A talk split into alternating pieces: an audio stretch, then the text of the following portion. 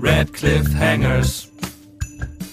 Wir gucken alle Daniel Radcliffe Filme. Red Cliffhangers. Red Cliffhangers.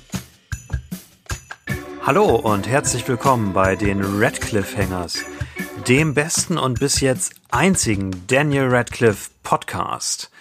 Ich bin Henny. Ich bin Eiko. Ich bin Jim Broadband. Oh, das war Epi. Äh, wir gucken uns durch die Filmografie von Daniel Jacob Radcliffe und wir sind jetzt da angekommen, wo wir eine Pause von gebraucht haben. Wir machen jetzt die letzten drei Harry Potter Filme. Es geht heute los mit dem Halbblutprinzen. Ähm, wir befinden uns im Jahr 2009. Daniel Radcliffe ist für ein ganzes Jahr von den Bildschirmen der Nation verschwunden. 2008 kommt kein einziger Daniel Radcliffe Film raus. 2009 ist das hier der einzige Film, der von ihm rauskommt. Und ja, es ist Harry Potter. Ähm, es ist wahrscheinlich. Hat er, hat er keine anderen Filme gemacht? Äh, Nein, also bis zum letzten Harry Potter kommt jetzt nichts mehr, was er irgendeiner Weise separat macht. Jetzt ist, ist er wieder in der Phase, wo er nur Harry Potter macht. Das ist wieder sein Leben für die nächsten. Äh, wann hat das angefangen zu drehen? 2007 bis 2010. Für die nächsten drei Jahre ähm, ist Harry Potter wieder Daniels Leben und seine, seine einzige Rolle, die er spielt. Wow. Ähm, wie wollen wir einsteigen? Es ist ja ein spezieller Potter-Film in, in mehrfacher Hinsicht. Ähm, wir können ja mal was Neues probieren. Wie wäre es, wenn wir einfach versuchen, in drei Sätzen jeweils zusammenzufassen, worum es in diesem Film geht? Okay. Aha, Heiko, willst okay. du zuerst? Okay. ähm, drei Sätze habe ich. Ich zähle Okay. mit. Äh, das passt ganz gut, denn ich habe mir aufgeschrieben, dass das Ganze drei Themen hat. Oh. War das jetzt Okay. schon der erste Satz? Nein, war es noch nicht. Ich, meine Zusammenfassung beginnt nun. Äh, in dem Film Harry Potter und der Halbblutprinz geht es um Dumbledore, der mit Harrys Hilfe versucht, eine verschleierte Erinnerung aus dem alten Hogwarts-Professor Slughorn herauszubekommen. Ebenfalls geht es darum, dass die Todesser und um vielleicht auch Neutodesser Draco Malfoy immer mehr in das äh, normale Zauber- und Muggelleben äh, einzudringen drohen. Des Weiteren geht es viel um Liebe, Liebe und ähm, nochmals Liebe. Sehr viel. Also, was sind jetzt die drei Themen? Also, Das waren zwei Themen, Heiko. Nee, Nee, doch, äh, das ja, erste Thema war Die- die äh, Erinnerung. Das zweite sind Aha. die Todesser. Das dritte ist die Liebe. ja, wo dringen denn die Todesser? Also, hm, okay. Also, aber eher, eher nebensächlich. Okay, jetzt Handy. Ich muss noch mal über. Nee, Epi, oh Gott. nee, Epi, also da musst Was? du jetzt als nächster, wenn du schon so rummeckerst, Warum denn dann bist du nicht? als nächster dran. Würde ich auch sagen. Oh Mann, okay. Hm. Also mein Ansatz wäre folgend. Oh. Ich habe einmal jetzt richtig doll gegen das Mikro gehauen. Das ähm gut. Also mein Ansatz wäre äh, zu sagen, dass ähm, schon wieder voll gegen das Mikro gehauen. Jetzt zögert das Äh. nicht, jetzt zögert es nicht so raus. mein Ansatz wäre der, dass ähm, Rowling ja ein Krimi-Fan ähm, äh, Fan ist und hier hat sie wieder ein Krimi abgeliefert und zwar gibt es ähm, die große Geschichte ähm, des ähm, Mordanschlags auf Dumbledore und ähm, die Aufdeckung von Voldemorts ähm, Geheimnissen. Und das sind so die beiden Sachen, die eigentlich durch den Film führen. Ähm, ist Draco ein Todesser oder nicht? Und wie versucht er Dumbledore ähm, zu, ähm, äh, ja, zu töten? Okay, du hast jetzt das Drei-Satz-Limit äh, überschritten. Ja, gut. Das Aber- fünf. Es ist ein Ähm. Krimi mit zwei ähm, Handlungssträngen und ein wenig Teenager-Liebe. Es ist, darf ich mich daraus retten, ähm, die Zusammenfassung machen zu müssen, indem ich eine clevere Beobachtung mache, oder muss ich auch drei Sätze? Henny, du hast es vorgeschlagen. Äh, du auch musst drei auch. Sätze machen, auf jeden Fall. Du musst kannst natürlich machen. alles sagen, aber du musst Ich- äh, in drei Sätzen das machen. Okay, drei Sätze. Ähm, ich würde sagen, in dem Film. Moment, drei Sätze gehen jetzt los. Nach Okay. diesem Jetzt. Also jetzt. Erster Satz. Nach dem zweiten jetzt oder nach dem dritten jetzt? Ron und Hermine kommen sich in diesem Film deutlich näher und beginnen beide zu realisieren, dass sie in den anderen verliebt sind, sagen es einander aber nicht. Währenddessen ähm, beginnt Harry zu realisieren, dass er in Rons Schwester Ginny verliebt ist, traut sich aber nicht, äh, das in die Tat umzusetzen. Und im Hintergrund geht's auch noch so ein bisschen um den aufsteigenden Voldemort. So, das waren drei Sätze. Äh, darf ich jetzt meine clevere Beobachtung Das machen? ist, das ist mega spannend, weil wir alle drei unterschiedliche äh, Fokusse gesetzt haben im Grunde. das ist Das- echt interessant. Das wäre die erste Beobachtung. Weißt du, was wir alle, ich, alle drei nicht erwähnt haben in unserer Zusammenfassung? Was ist das Dumbledore stirbt oder was? Nein, den Halbblutprinzen. Ach so, ja, Oh, das stimmt, den das ist Titel doch echt unwichtig. ja, ich finde, das zeigt das ziemlich gut. Ähm, Ja, wir sollten eine kurze Zusammenfassung machen, die das besser noch zusammenfasst, würde ich sagen, oder? also, Dumbledore holt Harry diesmal persönlich ab. Sie wollen einen alten Lehrer wieder in die Schule holen. Ähm, Dumbledore gibt Harry einen wichtigen Auftrag, und zwar eine Erinnerung wieder zu, ähm, äh, ja, zu äh, aus dem neuen aus dem Lehrer herauszubringen, die der Schlüssel sein wird, um Voldemorts Geheimnisse ähm, zu knacken. Und das ist der Auftrag, den Harry offiziell jetzt verfolgt. Das ist die Main Quest. Nebenher gibt's noch ein paar Side Quests. Und zwar ähm, ist Malfoy ähm, vielleicht in die Ränge der Todesser aufgestiegen. okay, können wir ein paar Schritte zurück machen? Das, das geht Ach mir so. zu schnell. Zu ich schnell? Find, ja, ich finde, du hast jetzt die, die coolsten Sachen direkt übersprungen. ähm, weil, was ich an diesem Film, wir können ja schon mal von vorne weg sagen, ich bin bei diesem Film sehr, sehr gemischter Meinung.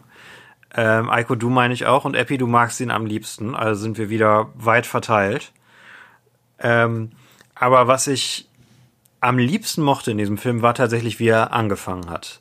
Und wie der Film einen als Zuschauer auch der Reihe abgeholt hat. Weil bevor dieser ganze Kram mit Harry am Anfang losgeht, ähm, haben wir den richtig coolen Einstieg, dass der Film total still anfängt und äh, wir dann einen kurzen Flashback zu, zu den Ereignissen des letzten Teils haben, wo Harry traumatisiert im Zaubereiministerium steht und, und von der Presse abfotografiert wird, während er gerade den Tod von Sirius verarbeitet.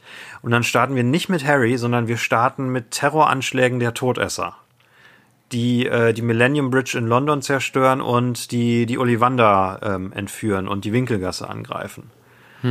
Und das sind alles Sachen, die sind nicht im Buch drinne. Und ich finde es eine richtig, richtig clevere Art, den Film zu starten. Ähm, weil es die Bedrohung, die durch Voldemort und seine Anhänger äh, quasi, die es durch diese, diese Gruppe gibt, äh, viel deutlicher darstellt, als das im Buch der Fall ist. Gut, in dem Buch ist es immer leichter, so Hintergrund, so ein Hintergrundrauschen zu erzeugen, ne? Immer mal wieder durch Kleinigkeiten und so. Ja, ich habe es diesmal das- nicht gehört tatsächlich vorher. Das ist ja auch genau das, was ich meine, damit dass die Todesser immer äh, weiter vordringen ins äh, Leben Mhm. der Zauberer und äh, auch eben in die Muggelwelt. Das ist ja das, das ist womit, Anfang, womit ne? der Film hier seinen Ton setzt, sozusagen. Aber nur Ja. am Anfang. Danach Auch später keine Rolle mehr. Ja, passiert es nochmal? Ähm, also generell macht der Film es, äh, finde ich, besser als das Buch, ähm, weil er die Bedrohung nicht nur so als Hintergrundrauschen, das hast du, glaube ich, schon ganz gut beschrieben, äh, darstellt, sondern weil er es wirklich in, in konkrete Momente äh, umsetzt. Und das ist einmal der Anfang, die quasi zwei Terroranschläge und, und Entführung, einmal auf die Winkelgasse und einmal auf die Muggelwelt, ähm, was wir so ich glaube, das ist das erste Mal seit dem ersten Teil, dass wir wirklich wieder einen größeren Teil in der Muggelwelt ähm, verbringen, beziehungsweise in der Muggelwelt, die nicht die, die Dursleys sind. Also es ist wirklich sehr wenig, ne? Ja, gut, aber für Harry Potter ist das schon viel. Ich glaube fünf, fünf Minuten. ja, für Harry Potter ist das viel. Ähm, Ja, Das gut. stimmt. Wir haben, glaube ich, im dritten Teil den Part mit dem Bus. Der ist, glaube ich, das meiste bis jetzt gewesen, ne? Aber klar, wir sehen hier, wir sehen hier auch Muggelcharaktere, also äh, die nicht wirklich weiter Ja. benannt sind. Und das haben wir auf jeden Fall richtig lange nicht. Ja, und was, was ich noch wichtig finde zu ergänzen, bevor äh, Professor Slughorn äh, mit Dumbledore besucht wird, ist Harry nicht bei den Dursleys, sondern wir erfahren, dass er den Sommer lang quasi getrampt ist und äh, in, in Zügen und Bahnhöfen gelebt hat. Ja, gut, aber ich wollte jetzt ja eine ziemlich schnelle Zusammenfassung machen, ne? Wenn wir das Ja. in dem Tempo weitermachen, dann Das äh, erinnert mich wird es an- ja wieder wie bei den letzten Episoden. Ja, das erinnert dauern. mich an äh, die Folge zu äh, Feuerkelch, wo wir am Anfang Ja, Frame genau. für Frame durchgegangen sind. Aber Henny, ich stimme dir total zu, das ist eine total wichtige Szene, weil sie auch so Ja. anders als im Buch ist und hier eine ganz besondere Stimmung erzeugt wird, finde ich. Also ich mag die Szene richtig, richtig gerne. Wie seht ihr das? Ähm, ich fand den Anfang mit das Beste am Film, muss ich ehrlich gesagt sagen. Ich finde, äh, das hier ist so ein bisschen der, äh, der, der, der Anti-Potter-Film oder der unübliche Potter-Film, weil sonst hast du es so, die ersten 10, 20 Minuten im Harry Potter-Film sind total überhetzt und es ist erstmal anstrengend reinzukommen. Dann hast du wirklich guten, äh, langen Mittelteil. Und dann zum Ende ist das Ende oder irgendwie ein Teil des Endes irgendwie wieder überhetzt. Und ich finde, hier ist es andersrum. Hier ist der Anfang richtig gut. Nur der Mittelteil ist, ist echt holprig, zieht sich, zäh. Interessant. Ich würde dir auch zustimmen. Ich finde den Anfang auch sehr gelungen. Ich mag, ich weiß nicht genau, ich finde das mit den Todessern irgendwie so ein bisschen komisch. Ähm, also an sich, ja, finde ich es gut mit den Angriffen. Ich mag es halt nicht, wie die Angriffe ähm, stattfinden, dass sie so koordiniert um diese Brücke fliegen, finde ich albern. Dass sie dann unsichtbar werden, finde ich albern. Also solche Sachen finde ich ähm, ein bisschen albern. Äh, aber ansonsten stimmt schon. Und ich muss sagen, ich fand die Szene mit Slughorn extrem gut. Ja.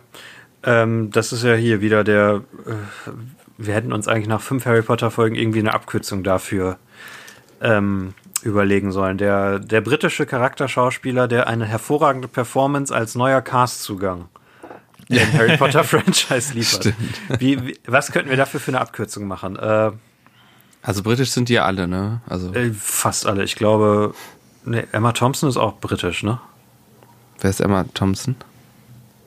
Äh, Also ich weiß, für den, Ja, also für den ersten Film, also für den Ja. ersten Film hatte J.K. Rowling die eins, eine der Bedingungen, dass halt alle Briten sein müssen. Und das, ich glaube, es zieht sich fast komplett Ich glaube auch. Ja. Ähm, nee, wie, wie können wir das? Lasst uns da eine coole Abkürzung für finden, dass wir irgendwie das nicht immer so umschreiben müssen. Ich meine, Ja, genau, wir, wir, wir sagen es bei jedem Film, egal ob es jetzt Gary Oldman ist oder ob es äh, Kenneth Branagh ist, Oder, Oder- ähm, ähm, Brandon Gleason. Brandon Gleason, ja. Brandon Gleason, Kenneth Branagh, all die Leute.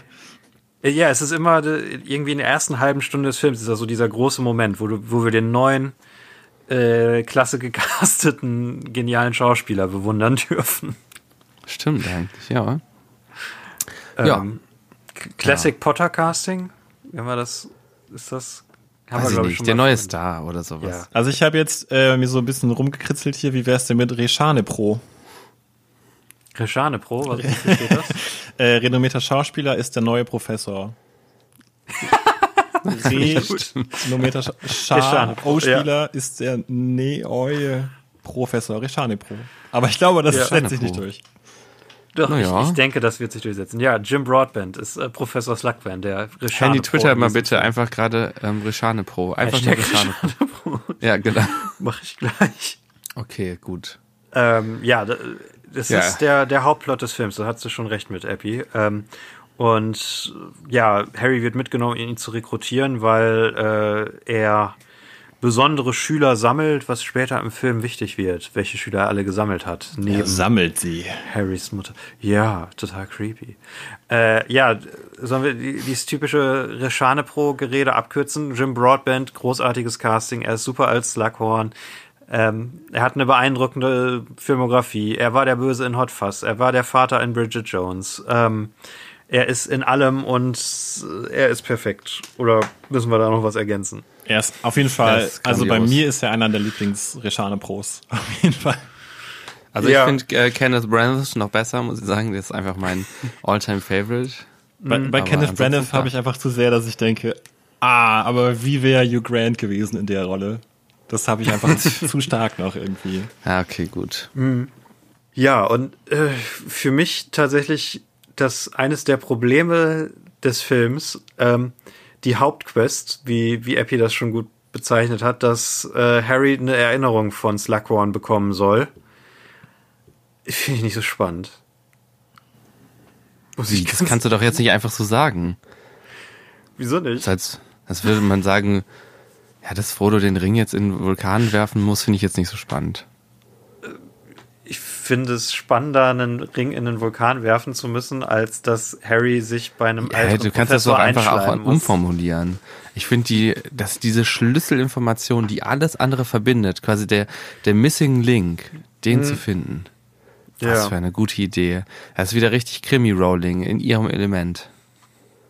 Also ich muss sagen, ich, ich so bin wahrscheinlich zwischen euch. Ich finde, es ist eine ähm, gute Idee, grundsätzlich einfach, aber mhm. ich finde es nicht so stark umgesetzt. Also da sind für mich irgendwie Schwächen drin, darin wieder, wieder, wie die Informationen dem Zuschauer mitgeteilt werden, zu welchen Zeitpunkten ihm welche Informationen mitgeteilt werden und wie das Ganze irgendwie mhm. inszeniert mhm. ist.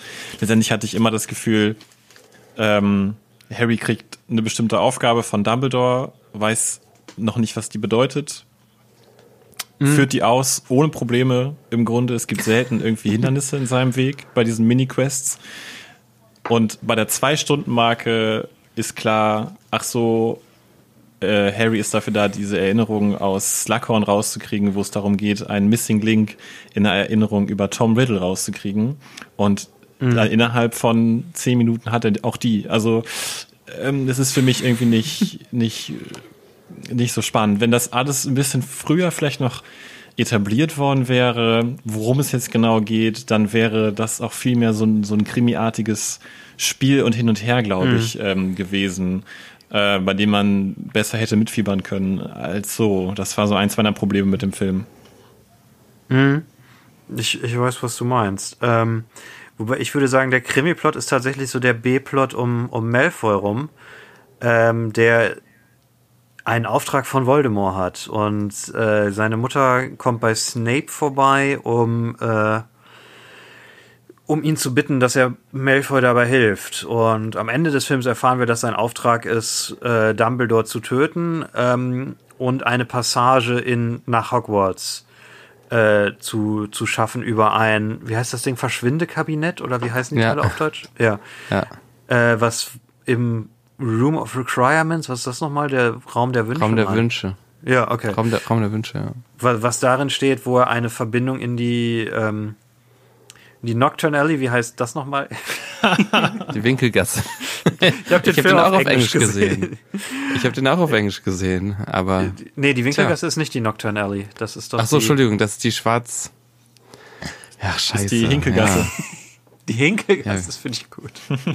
Weiß ich jetzt auch gerade nicht. Da gehen null Leute hin, die, äh, die äh, humpeln ja. müssen und äh, nicht normal aussehen. Ja. Nocturngasse, denke ich mal. Über den ganzen ja, Film gibt es. Ja, die heißt Nocturngasse. Nocturngasse, ja. Gibt es verteilt die, diese Mordanschläge auf Dumbledore. Und das ist für mich eher der Krimi-Plot als dieses, äh, wenn jetzt ganz fies sein würde, würde ich sagen, diese Flashback-Fetch-Quest ja. ja, die, die Harry ausführen muss. Ja, also ich meine, wo wir schon, wo wir schon dabei sind, über richtig große Punkte zu reden, wir haben ja jetzt ein bisschen eine, eine Detour genommen von der mhm. Zusammenfassung. Ich finde, bei diesem Film ist einfach übertrieben viel die Liebe im Vordergrund und diese ganzen ja. Liebesthemen um Ron und Lavender und äh, Hermine und Ron und äh, fast schon zu kurz darin kommt mir dann Harry und Ginny, dann haben wir auch noch die Sache mit Hermine und diesem Quidditch äh, äh, Süßling. Ähm, ah. Für mich steht das in einem zu krassen Kontrast irgendwie zu der Thematik des Films und was irgendwie schon auf dem Spiel ja. steht. Ich meine, wir sind im sechsten Film der Reihe. Wie seht ihr das? Vielleicht, ja, also vielleicht müssen wir das so anfangen. Ähm, das ist nämlich irgendwie genau das, was mir an dem Film so gefallen hat. Ich glaube, ich würde euch sogar zustimmen, wenn wir das so formulieren, ähm, der Film verliert sich so ein bisschen irgendwie auf dem Weg in so Kleinigkeiten. Ähm, und ich mochte das total gerne, weil das war für mich der Moment, die Ruhe vor dem Sturm. Im letzten mhm. Teil war es die ganze Zeit, ist Voldemort da oder nicht? Okay, dann ist er da. Die Gewissheit haben wir. Und jetzt ist es dann, dass die letzten Vorbereitungen von einem Krieg und ähm, da sehen wir noch einmal gerade dieses kleine, ähm, das, das kleine Leben, das Zwischenmenschliche in dem Schloss. Ähm, mhm. Wir können noch mal die ganzen, das werden alle Charakter und die Beziehungen zueinander werden noch mal ein bisschen vertieft und das fand ich so spannend daran. Ich liebe diese Kleinigkeiten, diese Party bei Slughorn zum Beispiel mit und der Film ist ja auch total witzig, also hat total viel Comedy-Stellen. Mhm. Ähm, und das mag ich. Das ist so ein bisschen noch so ein, so ein wenig Leichtigkeit, die einfach in den, nächsten beiden Filmen nicht mehr drin ist. Es ist auch die letzte Möglichkeit dafür, ne? Weil es ist das letzte genau. wirkliche Schuljahr für Harry und seine Freunde. Ja. Es ist der letzte Moment, wo sie noch Teenager sein können. Ähm, weil der, der siebte Teil ist ja deutlich plotgetriebener. Es ist ja der, der erste genau. Harry Potter-Film, der kein Bildungsroman mehr ist. Ja, genau. Ich weiß nicht, also ich finde deine Formulierung irgendwie gut und wenn mir jemand erzählen würde, ich zeige jetzt einen Film, bei dem das genauso ist und es ist die letzte Möglichkeit, ähm, dieses Leben zu zeigen und äh, was in diesem Schloss mhm. noch alles passiert, weil natürlich auch so Gefühle wie Liebe und alles Mögliche total wichtig sind und die auch genau in dem Alter sind.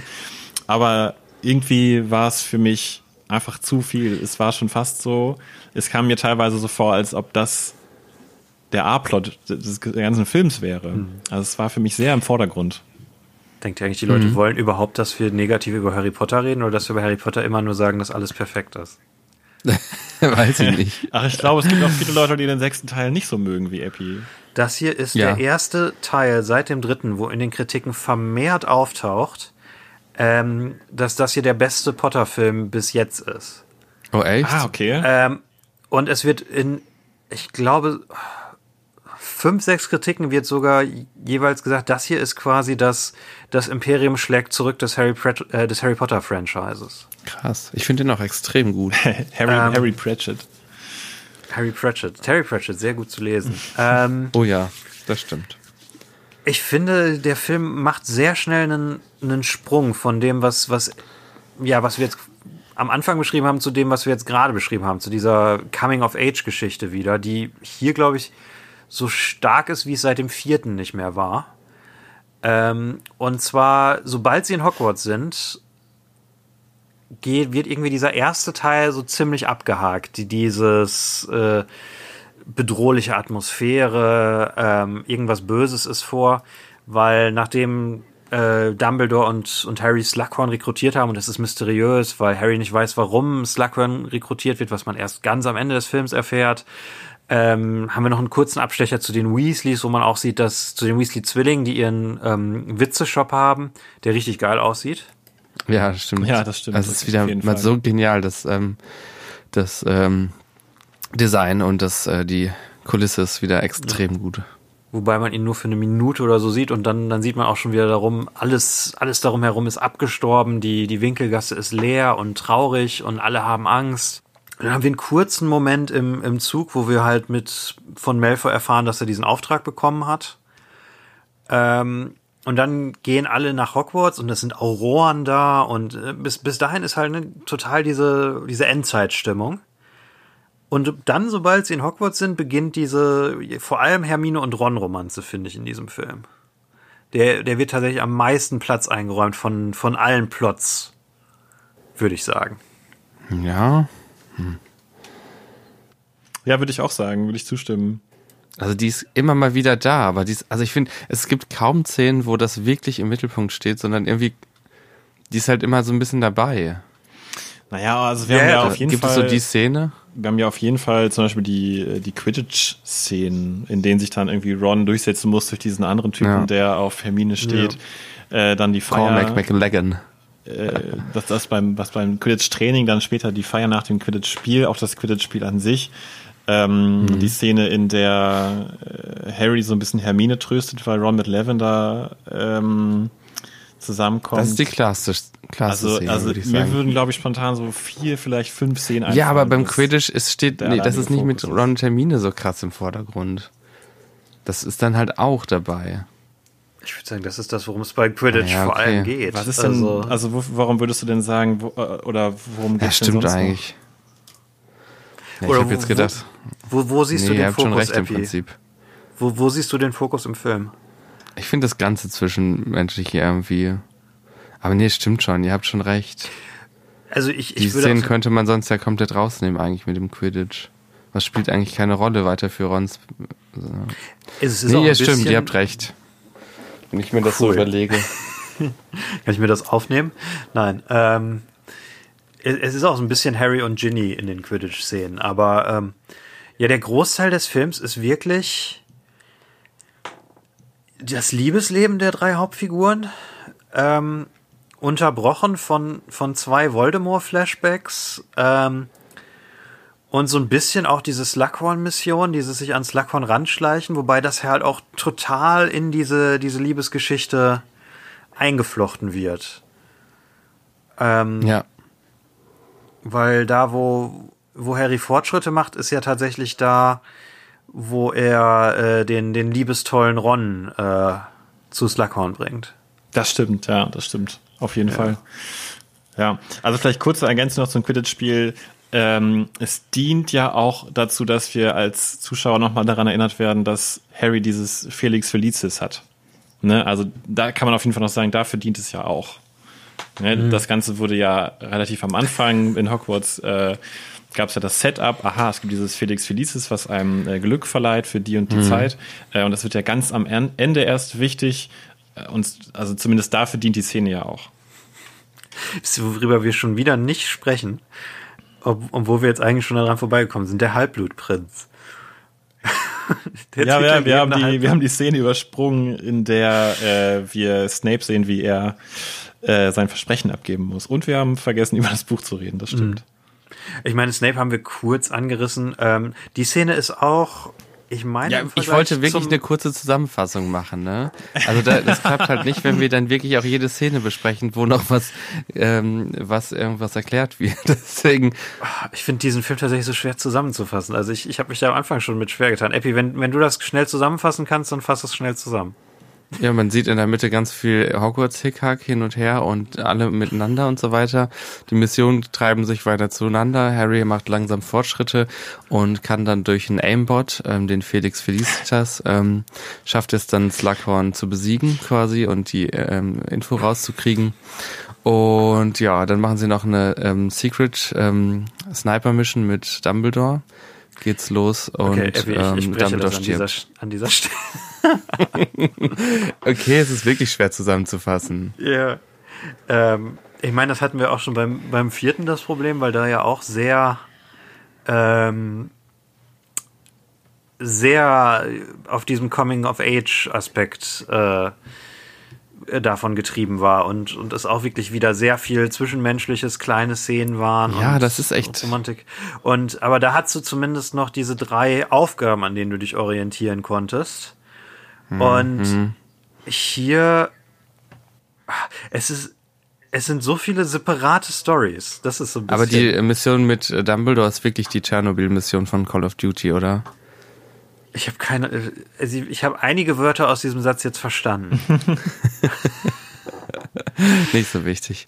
Ähm, ich muss, ja, ich finde, das ist halt auch so Rowling Stärke eigentlich, so diese kleinen zwischenmenschlichen Dinge, diese, ja, diese kleinen Sachen, die so zwischendurch passieren, ähm, wiederzugeben und die Figuren immer, ähm, ja, miteinander spielen zu lassen. Und das finde ich einfach so toll in diesem Film wiedergegeben. Der müsste eigentlich früher in der Reihe spielen, finde ich. Ja, äh, könnte ich gut sehen, weil halt dieses Zwischenmenschliche so kurz vom, es würde früher besser passen, ne? Der müsste eigentlich äh, den vierten ersetzen. so von der Art her. Er, er ist sehr nah am vierten dran. Also es, ist, wir haben ja mal am Anfang diese Theorie aufgestellt, dass jeder Film so ein bisschen in anderen Genres hin und her springt. Und der, der vierte und der sechste sind die, die am stärksten Coming-of-Age-Filme sind. Wisst ihr noch, wir haben über den dritten Mal gesagt, dass da ähm, so am meisten dieses, was passiert eigentlich in dieser Schule, diese kleinen Szenen, die durchs Fenster gefilmt werden und so. Und daran hat mich dieser Film total erinnert. An dieses, ja, an dieses Gefühl, das, zu sehen, was in dem Schloss passiert. Man hängt halt einfach sehr viel mit den Charakteren rum. Ähm, ich würde so sagen, also ich, ich, ja, also ist es ja wirklich. Man erlebt die, glaube ich, hier in ihrem Privatleben ja auch noch mehr als beim vierten, oder? Wir sind ja auf jeden Fall auch sehr, sehr viel mehr in ihrem Privatleben als irgendwie im Schulleben drin. Ne? Also wir sehen im Prinzip kaum eine äh, Unterrichtsstunde, vielleicht ein oder zwei. Und ähm, Kann sein, dass es nur eine einzige ist, die bei Slughorn am Anfang. die bei Slughorn am Anfang. Ja, dann sieht man noch die, das Ende von einer Slughorn-Stunde, als dann Harry danach mit ihm sprechen möchte. Und die Stunde ist ja nicht für Harrys Jahrgang, sondern für den unteren Jahrgang. Ja, aber da sieht man die Stunde nicht, oder? Ja, ja, genau. Mir fällt sonst auch keine ein. Also ich glaube, es ist tatsächlich nur die Slughorn-Szene am Anfang, wo, um das jetzt mal loszuwerden, was wir in all den wichtigen Zusammenfassungen noch nicht, äh, nicht gesagt haben, das Essentielle in diesem Film passiert, wenn wir nach dem Titel gehen, wo Harry ein altes Buch findet. Übrigens, die Szene, ich finde das so genial gemacht, äh, dass Ron und Harry Ja, dann da an toll. den Schrank gehen und aufmachen und sehen, es gibt noch zwei Bücher. Das eine ist total zerranzt, das andere ist neu. Äh, und die sich dann so drum kloppen. Ich finde das vom Timing her auch super. Schrank auf, beide Ja. gucken drauf, Schnitt, Schnitt zurück auf die beiden. Beide überlegen kurz Ja. und hechten danach dem Buch. das fand ich richtig, richtig super. Und Harry gibt Ron danach noch so einen Klaps mit seinem schäbigen Buch Genau, mit. ja. Also einfach richtig toll. Das ist einfach richtig toll, diese Dynamik zwischen den beiden. Oh, Eiko, du bist ja nicht so ein Fan von meinen Superlativen, aber das hier ist der Film, wo äh, am besten und am häufigsten sich Charaktere mit einem Buch schlagen im Harry Potter-Universum. Das ist Ah, aber sehr Hermine spezifisch. schlägt. Stimmt, Hermine schlägt auch Ron am Anfang, genau, ne? da habe ich auch Will you ever stop eating? Sagt sie das da? Ja, ne? Das sagt sie in dem Äh, Film, oder? Irgendwie sowas, ja. Ist auch eine Genau, weil Szene. als, als, als Harry verschollen ist am Anfang, weil, weil Mal Ja. Malfoy ihn zusammengeschlagen hat im, im Ja. Abteil und da hat liegen lassen. Ich denke, ich schließe mich Handy an, dass die, der Film mit den besten Bücherschlägereien. Perfekt. Es gibt Das- noch die herrliche Szene von Snape, glaube ich, im Orden des Phönix ist das, ne? Wo Nee, Ron im- und Harry lernen im und vierten. ähm, Feuerkelch. im Feuerkelch ist es, Ja. Wo dann ähm, Snape Harry mit dem Buch anschlägt, glaube ich, ne? Die ist auch ganz, ganz witzig. Aber der vierte Teil, nur eine, eine Bücherschlagszene, dieser Film zwei. Aber ich finde, wenn man jetzt, wenn man jetzt die Kategorie aufmacht, äh, beste Szene, in der ein Charakter mit einem Buch oder einem riesigen Fisch geschlagen wird, dann würde ich auf jeden Fall sagen, dann gewinnt der Monty Python Sketch, wo der eine Typ mit dem riesigen Fisch äh, geschlagen wird. Das ist mir nur gerade dazu eingefallen. Kennt ihr den? Der ist extrem lustig. Ich dachte, du meinst den Stromberg-Film, da wird auch jemand mit einem riesigen Fisch So wisst geschlagen. ihr spontan Filme, wo Leute mit einem riesigen Fisch geschlagen werden. Ich, mir fällt keiner ein. Henny, was ist denn bei dir los? Ja, ich weiß auch nicht. Das ist, ich verliere gerade meinen mein Movie Street Cred. Echt mal? Ähm, wir sehen auch die Quidditch-Spiele in diesem Film nicht, was ich gut finde, weil die Quidditch-Spiele sind ja eigentlich was? für den Plot immer nur nebensächlich. Wir sehen bei den Quidditch-Spielen ja eigentlich immer nur die wichtigen äh, Momente, wie es für die Charakterentwicklung. was hast du ähm, gerade gesagt? Doch, wir sehen ja, wir sehen ja ein Quidditch-Spiel. Aber wir sehen nie das ganze Spiel. Wir sehen immer so. nur die kleinen Momente, die für die Charaktere wichtig sind. Wir sind nicht mehr so wie in den ersten Filmen, wo wir viel Zeit auf Quidditch ähm, verwenden. Ja, aber es ist, ich würde es sagen, das ist filmografisch das beste Quidditch-Spiel in der ganzen Reihe. Das habe ich auch überlegt. Ähm, ich finde, glaube ich, gut das aus. bei, bei Quaron noch ein bisschen besser. Dieser kurze Moment, wo Harry von den Dementoren auf dem Besen angegriffen wird. Ja, aber da sind wir keine richtigen Spielszenen, ne? Ich finde die Ja. extrem gut. Die, also Ja, ich finde den, also- ganzen- Sie sind sehr gut, ja. Erzähl weiter. ich finde den ganzen Film ja extrem gut gefilmt. Also ich finde, der sieht vom Look, von der, von der ganzen Farbgebung, vom, äh, wie er gedreht ist, äh, extrem gut. Also ästhetisch ist, ist das jetzt hier auf jeden Fall Peak, würde ich sagen. Der von Koran, den fand ich so ein bisschen kreativer irgendwie. So. Der hatte sowas eigenes, ne? Sowas Märchenhaftes. Äh, ja. Aber hier, man sieht es schon auf jeden Fall, die sehen verdammt gut aus. Es sind sogar, ich habe teilweise das Gefühl gehabt, das sind schon fast Schwarz-Weiß-Bilder, weil die Farben so stark rausgenommen sind. Und habt ihr auch so Ja. an ähm, die Ermordung des Jesse James durch den Feigling Robert Ford denken müssen? Ja, die haben diese, ähm, wie nennt man das, Grauauslastung oder wie nennt man das, Dieses Ble dieser Bleaching-Effekt. Eiko, weißt die du, was auch wir meinen? Du kannst da wahrscheinlich am meisten zu sagen. Ich musste nicht an den Film denken, aber Bleich, Bleichauslastung? Also die Schatten sind halt sehr, sehr tief gezogen, ne?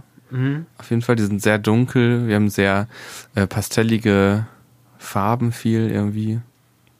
Ja, aber alles so, Grün so und blau. verwaschen Wir haben auf jeden und, Fall, Und ja, was wir haben auf jeden Fall hier ist ja ein sehr ähm, dunkler Film. sehr viele Schatten. Also es kommt häufiger auch mal vor, dass ein Drittel des Bildes irgendwie extrem dunkel ist, fast schwarz. Mhm. Ähm, also es besteht ein großer Kontrast auf jeden Fall. Und das Licht, äh, das Licht, was auch auf den Charakteren liegt und so, ist aber irgendwie sehr weich. Also das ist, Ja, genau, ganz, das das, ist ganz interessant, weil wenn man an diesen, diese hohe Kontrastbeleuchtung denkt, dann denkt man ja viel auch an so Film Noir-Filme aus den 40ern oder 50ern, bei denen man diesen starken Kontrast hat, bei denen aber die Charaktere durch sehr harte Lichter beleuchtet sind.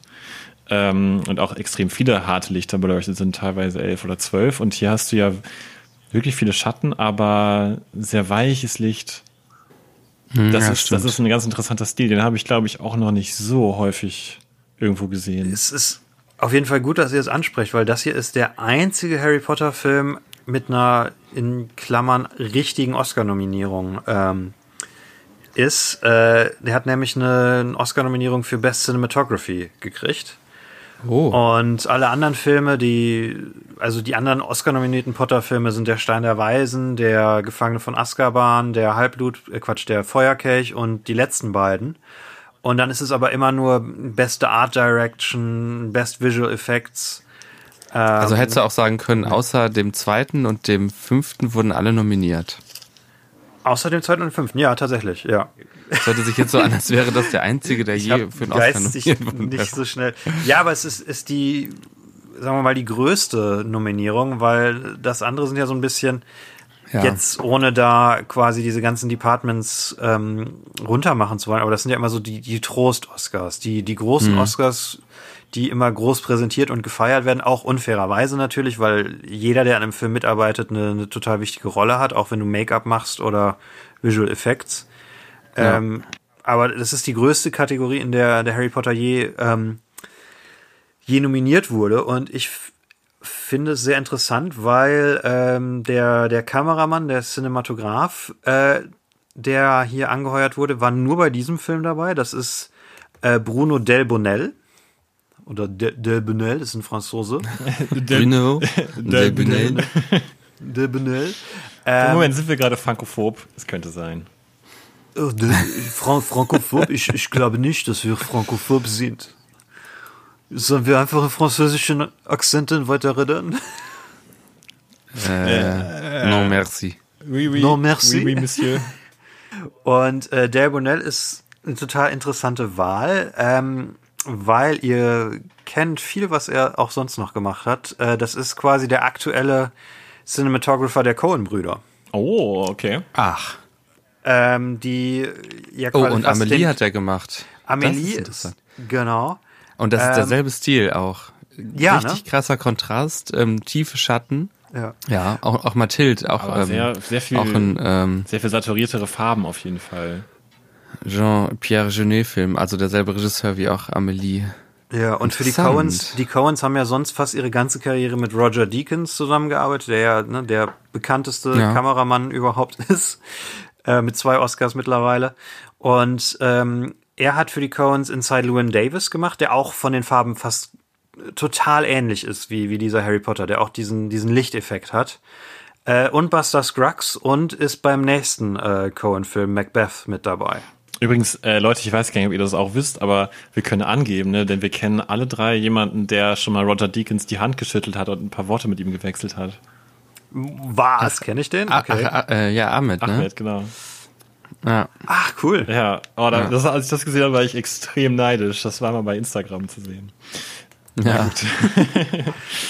Okay, wir kennen, wir haben über Umwege Kontakt zu Roger Deakins. Wir haben schon mal die Hand sagen. geschüttelt, die seine Hand geschüttelt hat, quasi.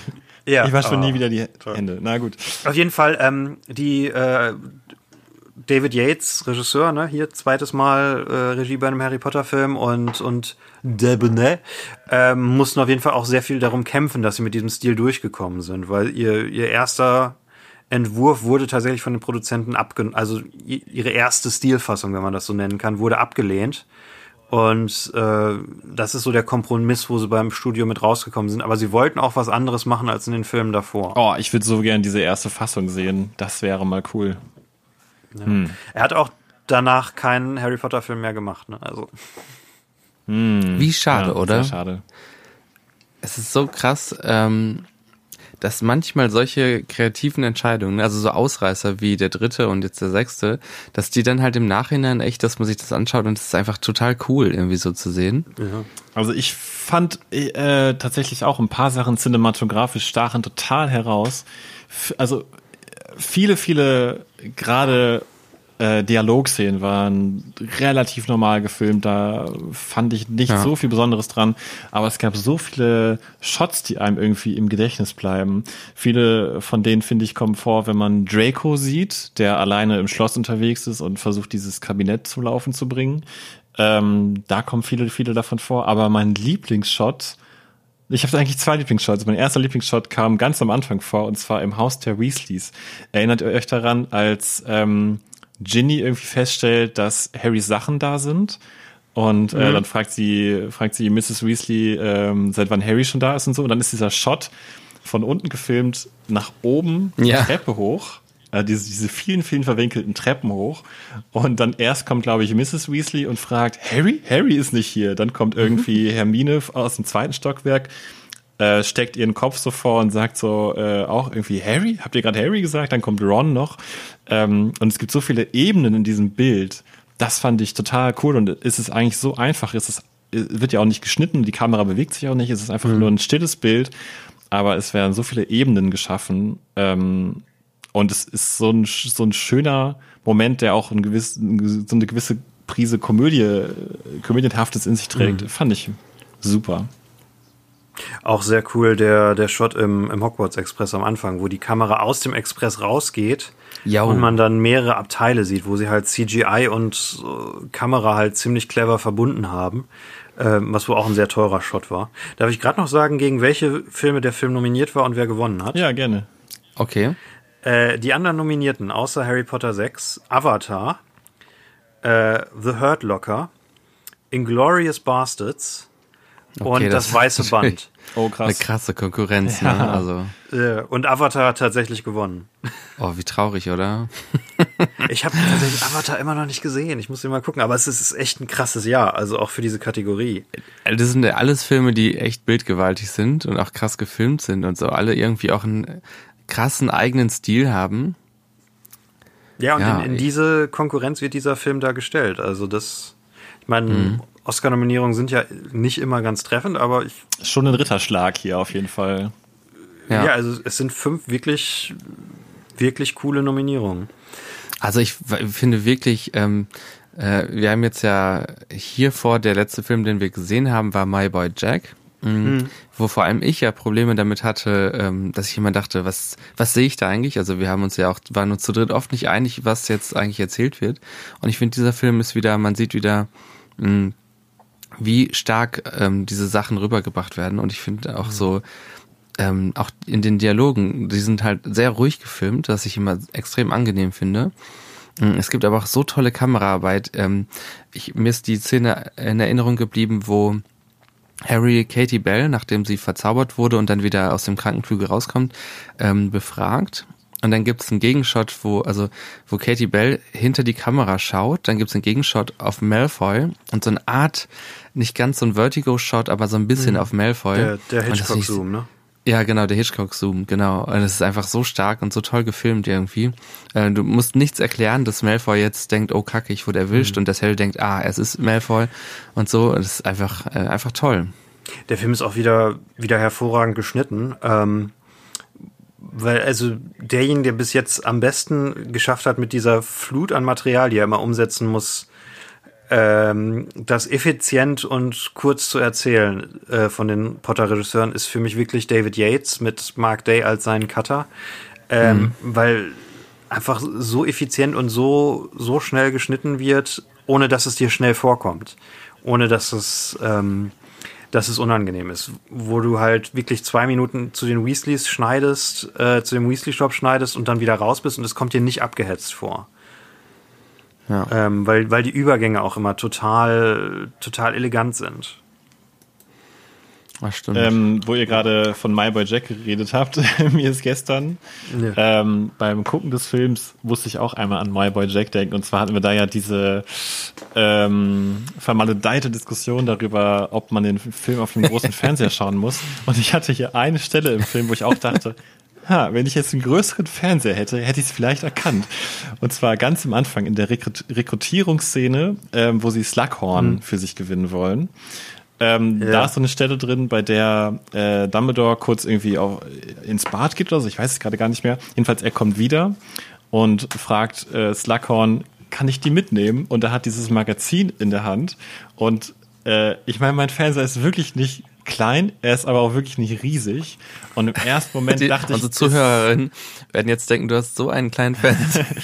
Und dieses, dieses Magazin sah für mich echt erst im, Augenblick, im ersten Augenblick so aus, dass ich dachte, ist das irgendwie eine Pornozeitschrift? Ich meine, ich weiß natürlich, ich habe den Film ja schon mehrfach gesehen, ähm, dass es ein Knitting-Magazin ist, äh, aber irgendwie diese, dieser, dieser Schriftzug, wie der darüber prangt und wie da irgendwie diese Bilder aussahen, bei mir, er ist es ja, er ist ja auch sehr weit weg in dem Bild, sah es im ersten Augenblick so aus, als ob da leicht bekleidete Frauen auch drauf sein könnten. Ist es das nicht? Also, ohne Scheiß, ich hatte den gleichen Gedanken. Ähm, und ich habe einen größeren Fernseher, um das nochmal zu betonen. ähm, ich ich habe nicht nochmal reingezoomt, aber ich habe es nicht als Knitting-Magazin erkennen können. Äh, Es das ist sieht für eine, mich- ähm, Für mich auch nach einem Pornomagazin aus. Nein, beziehungsweise kein nach einer, nach einer TV-Zeitschrift eher. das ist eine Rolling Stone, glaube ich, ist das. Ach, ernsthaft? Ich hätte, Wenn ich mich re so recht erinnere. Gibt's das online, das Albus Dumbledore oder so? Knitting-Magazin? Warte mal. Ja. Es ist Ähm, eine, es ist irgendwie so eine bekannte Zeitschrift. aber er auf sagt ja jeden Fall. danach noch, I do love knitting. Ja, Ja, ja, genau. es, er, ähm, er sagt, da gibt's eine tolle Seite drin in dem, in dem Buch fürs. Statt tatsächlich, das heißt ähm, Knitters Own. okay, ja, Also gut. ähm, Häkelns eigenes Häkeln oder sowas. Oder das eigene Gehäkelte. Ja. Und da steht dann drauf 27 irgendwas mit Patterns. Scrumptious Pra- Also. Patterns. Okay, dann ja. ist es tatsächlich nur das Design, aber ist ja interessant, dass wir das beide gedacht Witzig. haben. Ja. Und da drauf ist halt so eine Frau zu sehen, Ja. die ähm, ein bisschen aussieht wie Charlize Theron. Es sieht halt echt nach einer Fernsehzeitung aus. Ja, ja, Das so ist, sieht es aus. äh, also nicht unbedingt. Ja, es ist nicht Charlize Theron. Ich habe gerade das Originalcover gefunden. Wir brauchen ähm, dringend. Äh, Gibt sie echt die Zeitung? Ja, ja, ich habe gerade ein, äh, ich weiß nicht, ob das ein Scan ist oder aber ich, ich sehe hier mehrere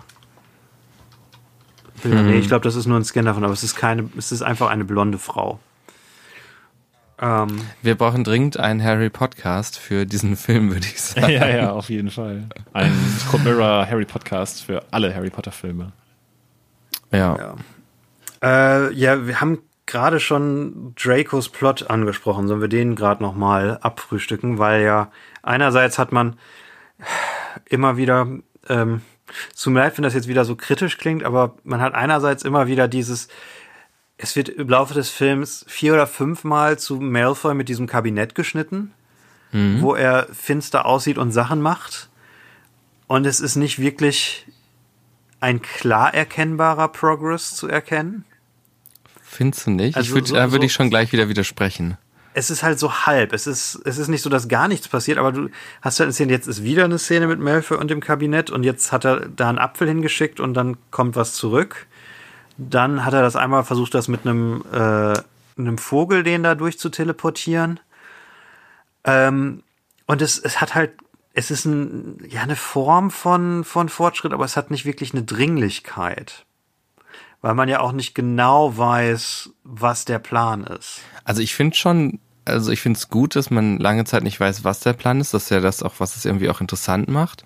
Das ist ja bei solchen Plots, wo du halt im Vorhinein schon weißt, wer der Böse ist quasi, äh, muss ja immer noch irgendwas bleiben, was man entdeckt und ähm, man äh, kann so ein bisschen miträtseln, was er macht. Und ich fand das mit dem Apfel schon mal sehr ähm, transparent gemacht, was da passiert.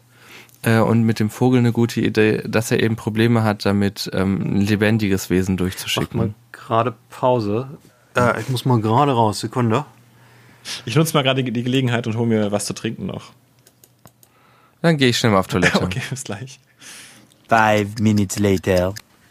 Oh, sorry, ich bin heute der Unterbrecher. Ähm, Sollen wir einfach, willst du deinen Punkt nochmal wiederholen, Epi? Oder seid ihr noch da? Seid ihr noch da? 12 seconds later. Epi, Eiko, ist euch was passiert? Five minutes later. Okay, also ich bin wieder da. Ich bin auch da. Ist Eiko dann wahrscheinlich noch nicht wieder da? Okay. Okay. Ich bin gerade wiedergekommen und es war niemand hier. Ja. Es war unheimlich. Ich dachte erst, ihr verarscht mich. oh ja, wir hätten es vielleicht in den Chat reinschreiben können oder so. Ja. Äh, Eiko macht sich, glaube ich, einen Tee. Later that same evening. Na, Bromies? Welchen Punkt hatten wir denn gerade? Ich bin total raus gerade. Äh, es, ich finde, es gibt eine gute ähm, Stringenz. Ich weiß nicht genau, was das Wort bedeutet. Ähm, darin, wie Draco mit der, wie die Aufgabe da abläuft. Also man sieht äh, erstmal, okay, er findet das Ding, dann ähm, überlegt er hin und her und dann, es werden ja auch vorher diese Vögel auch die ganze Zeit gezeigt. Ähm, und dann mit dem Apfel wird schon mal gezeigt, gut, das klappt schon mal. Die nächste Schritt, der Vogel, das klappt nicht. Er ist verzweifelt, man hört ihn sogar weinen. Die Szenen, wo Malfoy weint, finde ich tatsächlich auch sehr stark und sehr, ähm, ja, die finde ich, ex also finde ich sehr gut auch gemacht. Ähm, finde Tom Felton spielt auch extrem gut, den Malfoy in diesem Teil. Ja. Ich habe halt so ein bisschen das Problem, dass ich denke, ähm, okay, man sieht eine Progression. Erst ist es ein Apfel, dann ist es ähm, ein Vogel. Ähm, und ja, man sieht ihn weinen, aber als ich meine, klar, wir wissen ja irgendwie, worauf das Ganze hinausläuft, worum es geht und so. Wir haben die Bücher gelesen, wir haben die Filme schon mal gesehen, aber ein Film muss ja auch für sich alleine stehen können. Und ich finde, in diesem Fall ist es so, als Casual-Zuschauer oder als jemand, der diese Story zum ersten Mal sieht, weißt du ja gar nicht so wirklich, worum es geht. Du weißt ja noch nicht, wozu dieses Kabinett da ist. Ähm, das heißt also, du siehst nur relativ zusammenhangslos, er tut da einen Gegenstand rein und der Gegenstand, er macht die Tür wieder auf und der Gegenstand ist so und so. Äh, Und du weißt noch gar nicht, dass der Gegenstand irgendwo her zurückgekommen ist oder so. Und dann weint er und ich finde es auch sehr, sehr gut gespielt. Aber ich finde, als Zuschauer kennst du die Hintergründe gar nicht so genau, warum er weint. Und deswegen hat es gar nicht so den emotionalen Impact, den die Szene eigentlich verdient hätte. Und das finde ich extrem schade. Ich glaube, wenn man da ähm, noch mehr, ja, vielleicht sogar auch einfach noch mehr Andeutung gehabt hätte, dann hätte man ähm, da eine, eine, emotional festere Grundlage gehabt, aufgrund dessen man sich in der Szene oder den Szenen ähm, dem Charakter hingewandt fühlen kann und mitfühlen kann. Ähm, statt so wie jetzt, jetzt kann man nur irgendwie so Vermutungen haben, was da genau vor sich geht.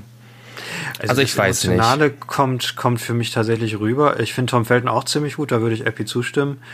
Ähm, ich finde nur, das ist so der Film, glaube ich, der, der Draco Malfoy sexy gemacht hat, wenn ich das mal anwerfen darf. ja, das stimmt. weil Tom Felton hier wirklich sehr, äh, sehr, sehr glücklich äh, sein kann, wie er erwachsen geworden ist an dieser Stelle. Ähm, wie sich Ach, du fandst, ihn- du fandst ihn so schrecklich als Kind, ne? Als Kind war er richtig schlagbar und hier ist er natürlich auch noch arrogant und ähm, und ein widerwärtiger Typ, aber er jetzt ist es auch sexy. Aber fand, du fandst ihn, glaube ich, als Kind nicht attraktiv, ne? War das so? als Kind na, hat halt so ein Gesicht, was du schlagen willst. Vielleicht mit ne? einem Buch. Kind. Aber Ich fand, der Schauspieler war Ähm, schon immer sehr attraktiv. es ist halt ein Rowling schreibt immer immer Krimis, fast immer. Ich glaube bis Ja. auf den äh, den siebten Band. Das ist, würde ich glaube ich sagen, ist vielleicht der einzige, der kein wirklicher Krimi ist. Ähm, nur dass ah, der, Krimi-Plot in diesem Teil einfach nicht so den Drive hat. Es ist halt alles sehr aufs, aufs Mysteriöse und die Mysterien an sich sind nicht, die sind okay. Ich habe jetzt gerade noch mal durchgeskippt. Ähm, und ich muss sagen, äh, als ich den diesmal geguckt habe, ich habe das eigentlich jedes Mal, wenn ich einen Harry Potter Film gucke, fällt mir was Neues auf. Und diesmal war es so, dass ich, mir eigentlich aufgefallen ist, dass ich mich wieder dran erinnert habe, wie es wäre, wenn du das Buch nicht gelesen hast, dann kennst du das Verschwindekabinett ja noch nicht. Das taucht ja im letzten Buch schon auf. Da wird ja einer der Slytherins reingesteckt. Ähm, und ja, und ich muss sagen, ich mag in diesem Film total gerne, wie dieses Kabinett eingeführt wird, dass du denkst, ah, du siehst dieses Kabinett, das ist sehr auf, ich finde das Design sehr gut, also es ist so, dass du denkst, den Schrank, den kenne ich. Ähm, dann kommt diese Szene, wo Draco das in dem Raum der Wünsche findet und du denkst, ah, das ist das Kabinett, was wir vorher bei Bergen und Burks gesehen haben. Es steht jetzt also in Hogwarts. Und erst ähm, in der Mitte des Filmes ähm, kommt die Szene, wo Draco ähm, da ähm, den Vogel reintut und äh, es gibt einen Schnitt äh, zum Laden von Bergen Box oder wie die heißen und äh, da versteht der Zuschauer erst, es gibt zwei davon. Das heißt, der Apfel ähm, wird zwischen den beiden Kabinetten ähm, teleportiert mhm. quasi. Und diese Szene finde ich extrem gut, dass du da nämlich nach und nach das zusammenschlüsseln kannst. Ähm, und die Szene ja, mit dem Vogel finde ich auch einfach, also ich finde die sehr klar. Ähm, wir haben Draco, mhm. wie er diesen Schrank aufmacht, den toten Vogel sieht. Äh, du siehst das, ähm, du siehst in seinem Gesicht passiert extrem viel. Also vorher haben wir so eine relativ ausdruckslose Miene und dann haben wir wirklich, ähm, ähm, ja, so weiß ich noch nicht, so ein Bedauern oder sowas. Und mhm. danach hören wir das Weinen von ihm durch den Raum der Wünsche hallen. Und ähm, davor war schon die Szene, wo er ähm, mit Snape geredet hat und Snape ihm Hilfe angeboten hat. Er hat gesagt, er, er braucht ihn nicht. Und danach sieht Draco visuell auch einfach völlig abgeranzt aus. Ähm, mhm. Und kurz danach folgt erst die Szene mit dem Kampf in dem ähm, Badezimmer.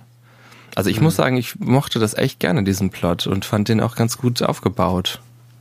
Mein Problem, was ich damit habe, ist halt der Großteil, also die Szenen außerhalb des Raums der Wünsche, wo, wo Malfoy hier, ich meine, er spielt ja zum ersten Mal in den Film auch wirklich eine größere Rolle, dass er auch mehr Emotionen darstellen muss, außer Arroganz, äh, dass ja, er stimmt. Wut darstellt, sein, sein Verlangen quasi, äh, sich jetzt zu beweisen. Äh, Tom Felton sagte im Interview, Malfoy versucht in dem Film der Harry Potter der dunklen Seite zu sein und scheitert daran.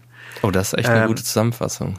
Ja, und das, das passiert halt alles außerhalb des Raums der Wünsche. Das finde ich auch alles okay, mag ich auch alles. Ähm, was mich halt beim zweiten oder dritten Mal, wo wir auf dieses Kabinett schneiden, was mich halt rausgerissen hat, sind, dass es quasi immer wieder sich wiederholt.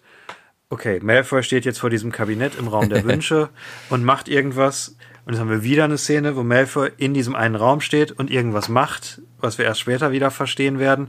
Dann haben wir wieder eine Szene, wo er in diesem Raum steht ähm, es ist halt auch, du kannst auch nicht viel, dynamisch damit machen. Also es ist alles sehr schön gefilmt, aber es ist halt immer wieder ein Typ, der vor einem Schrank steht. Das ist halt, es ist, also ich finde es jetzt auch nicht katastrophal schlimm. Ähm, ich finde auch die Szenen, mein Ding mit diesem Film ist sowieso, die Szenen an sich finde ich eigentlich bei fast allen Szenen, die Szenen an sich finde ich gut. Nur der Fluss der Geschichte ist sehr stockend. Und es ist alles super gefilmt und alles alles total toll gemacht. Ähm, aber es kommt nicht wirklich in Gang und die, die Plots, die es sind, ähm, die, was hatten wir jetzt schon abgehandelt? Dieses Draco-Ding haben wir. Ähm, was wir jetzt nur angerissen haben, sind, dass es zwei Mordanschläge auf Dumbledore gibt. Mhm. Ähm, einmal über ein Abulett, was, was Katie Bell zu ihm bringen soll, dann aber selber anfasst und dann kommt dieser sehr coole Shot, wo sie in der, in der Luft fliegt und den Mund weit aufgerissen hat, weil sie verhext ist. Ähm, und dann einmal die, das Gift, was über einen, einen Wein, den Slughorn hatte, äh, an Dumbledore gebracht werden sollte, was aber Ron trinkt und fast stirbt. Äh, das ist einmal noch ein Plot. Dann dieses Einschleimen bei Slughorn. Und die Liebesgeschichte. Ja, der, der, ah ja, genau, die Liebesgeschichte noch und Geschichten. Ähm, Geschichten, ja, das sind ja auch noch mehrere. Äh, ich zähle es jetzt mal als eine und dann halt noch die die Hintergrundgeschichte von Voldemort, die man in den Flashbacks sieht. Und das ist alles Stimmt, so angerissen ja. und passiert so nebenher und also ich habe das Gefühl, als gucke ich eine Handlung von eine ganze Reihe von Nebenplots, aber keinen Hauptplot. Das ist so ein bisschen, warum es für mich. Also ich finde zum Beispiel, wenn man an den aller, allerersten Teil zurückdenkt, dann schafft es dieser Film, also der erste Teil schafft es sehr viel besser, dem Zuschauer irgendwie klarzumachen, hierum, also darum geht es gerade. Das ist das Wichtige in der Story. Mhm. Ähm, mhm. Deswegen sind wir überhaupt hier, sozusagen. Und ich würde dir zustimmen, Henny, äh, irgendwie ist hier vieles am Start und es geht um viele Dinge gleichzeitig, aber es fehlt ein bisschen der Fokus und ähm, auch, auch noch relativ spät im Film, auch noch nach eineinhalb Stunden kann mal eine Szene kommen, ähm, wo man denkt, ah, ach so, jetzt geht's hier weiter. Also es hat nicht den einen roten Faden, der einen irgendwie durch alles führt. Und dann gibt's ja immer noch den fucking Halbblutprinzen, den wir jetzt schon wieder irgendwie eine halbe Stunde nicht erwähnt haben, aber um den es ja auch noch irgendwie geht. Ähm, weil es ja auch noch irgendwie als siebtes diese. Es, es ist wie so eine. Wie so eine Kurzgeschichte. Ähm, weißt du, man findet ein Buch, was. Es könnte so eine Folge der Twilight Zone sein. Äh, ein Charakter findet ein, findet ein Buch. Gesundheit. Äh, ein Charakter findet ein Buch, was ihm in allen möglichen Lebenslagen hilft und er verlässt sich immer mehr darauf, aber dann zeigt sich, dass es doch böse ist. Dass, dass man doch nicht jemandem äh, blind, jemand Fremdes blind so vertrauen sollte, äh, nur weil er einem in ein paar Lebenslagen Äh, hilft. warum, wodurch wird, wird das für euch eigentlich klar, dass dieses Buch böse ist, dass das Buch irgendwie weg versteckt werden muss Oder im, im Film. im Film? Ja, im Film ist es nicht richtig klar. Das, Im, Im Film ist es nur das mit Secto Sempra, wo, wo Ja. Er steht aber auch Wie dran, oft- gegen wie- Feinde, wie oft- mein Gott. wie oft kommt dieses Buch im Film vor? Ist es schon tatsächlich oft, nur ziemlich oft, ja. Also es, es sind fast drei Szenen? Nee, nee, nee, es sind mehr. Ähm, die, das sind halt, äh, es sind fast jeder Nebenszene sieht man Harry, wie er das, es, äh, zum Beispiel, nachdem ähm, Ron mit ähm, Romilda, äh, nee, wie heißt die denn nochmal? Also nachdem sie Schluss machen und Ron ähm, Schnee fallen lässt, wisst ihr das noch? Ja. Da geht's eigentlich um, um Ron und Hermine, aber dann gibt's den Schwenk zu Harry rüber und er liest gerade in dem Buch.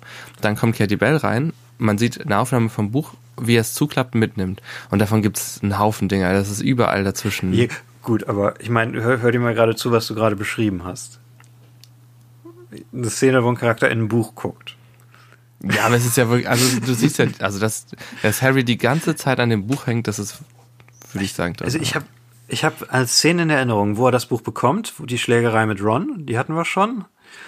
Ähm, dann ist eine Szene, wo es relativ prominent ist, wo, wo es auch in so eine Montage übergeht, wo man einzelne Passagen daraus sieht, während er das liest.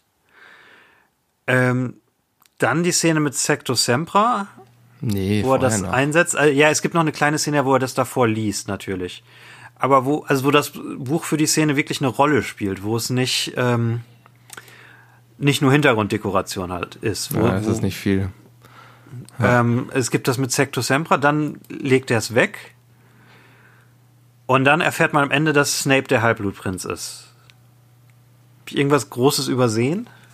Also für mich ist es auch nicht genug auf jeden Fall, aber ähm, ich würde äh, Epi insofern recht geben, als dass man ja schon oft nebenbei sieht, wie er darin rumliest. Zum Beispiel in der Szene in, im, Ja, im. Schlafsaal, wo dann Ron irgendwie Ja. Harry noch anspricht. Äh, Harry liest in dem Buch. Äh, es gibt einen Shot, den ich richtig, richtig ja. gerne mag, wo ähm, wo Ron auf dem Sofa sitzt, links vor ihm Hermine Ja. liest Zeitung, rechts vor ihm Harry äh, äh, wälzt dieses Buch hin und her. Äh, Ron liest bezeichnenderweise gar nichts, was ich sehr witzig fand. Auch schön aufgebaut übrigens. Äh, aber solche Szenen sind ja immer wieder eingestreut, dass, dass man einfach Oh, sieht, ach, dass er und der Ginny reißt ihm das so weg. beschäftigt. Ja, Entschuldigung. Ja. Ja. Ginny reißt, also es ist auch ein schöner Ginny-Moment, wo sie ihm das Buch so wegreißt. Und er sich nicht gegen Wann sie wehren macht sie das kann. nochmal? Ähm, Ich habe das ist kaum eine Erinnerung an diesen nach Film, dem- das ist schlimm. Henny, wann hast du den denn gesehen? Also das ist nach dem Gestern, Quidditch-Spiel. Also nach dem Quidditch-Spiel, ähm, Ron ist absolut zufrieden mit sich selber. Ähm, Mhm. äh, nach der nicht ähm, nicht dem Spiel, sondern nach dem Test, äh, weil er, weil dieser Cormac McLaggen äh, hat ja so versagt und Ron sitzt da so und meinte so, ich hätte den auch verpassen können, den Shot. Und dann, ähm, ja, Harry liest da drin und zeigt Emma, Emma äh, ne?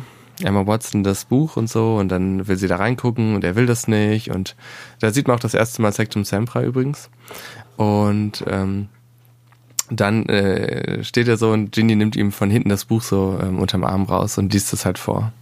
Da hat man, glaube ich, das, äh, ja. Sie liest das. Ich kann mich nicht daran erinnern. Und ich habe das gestern gesehen. Dann hättest du den wohl noch mal gucken müssen. Ich habe ja nochmal geguckt. Ähm, okay, ja, aber das, das, das meiste ist halt nicht, nicht dramatisch. Und ich, also, weswegen ich halt drauf beharre, am Ende diese Offenbarung, dass Snape der Halbblutprinz ist, ähm, Es passt Was? eigentlich nicht mehr in den Film rein, ne? Diese ganze es Handlung. passt über, Es ist- es passt.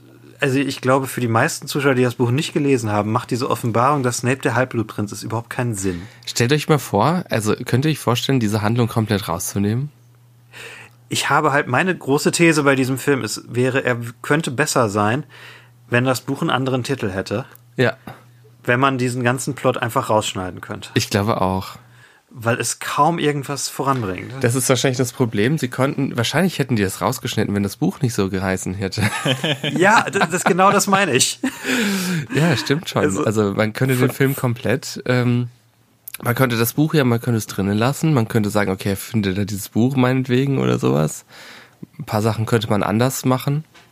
Es würde wahrscheinlich nicht mehr was fehlen. Ja. Ich meine, den größten Einfluss, den es hat, ist halt direkt am Anfang, weil er dadurch Eindruck bei Slughorn macht, ähm, dadurch, dass er Zaubertränke auf einmal brühen Es kann. könnte ja Aber Slughorns Slughorn- altes ähm, Buch sein oder sowas oder keine Ahnung. Ja, oder Slughorn könnte sich einfach für ihn interessieren, weil er Harry Potter ist. Ähm, Ja. Er müsste gar nicht mal gut sein in seinem Unterricht.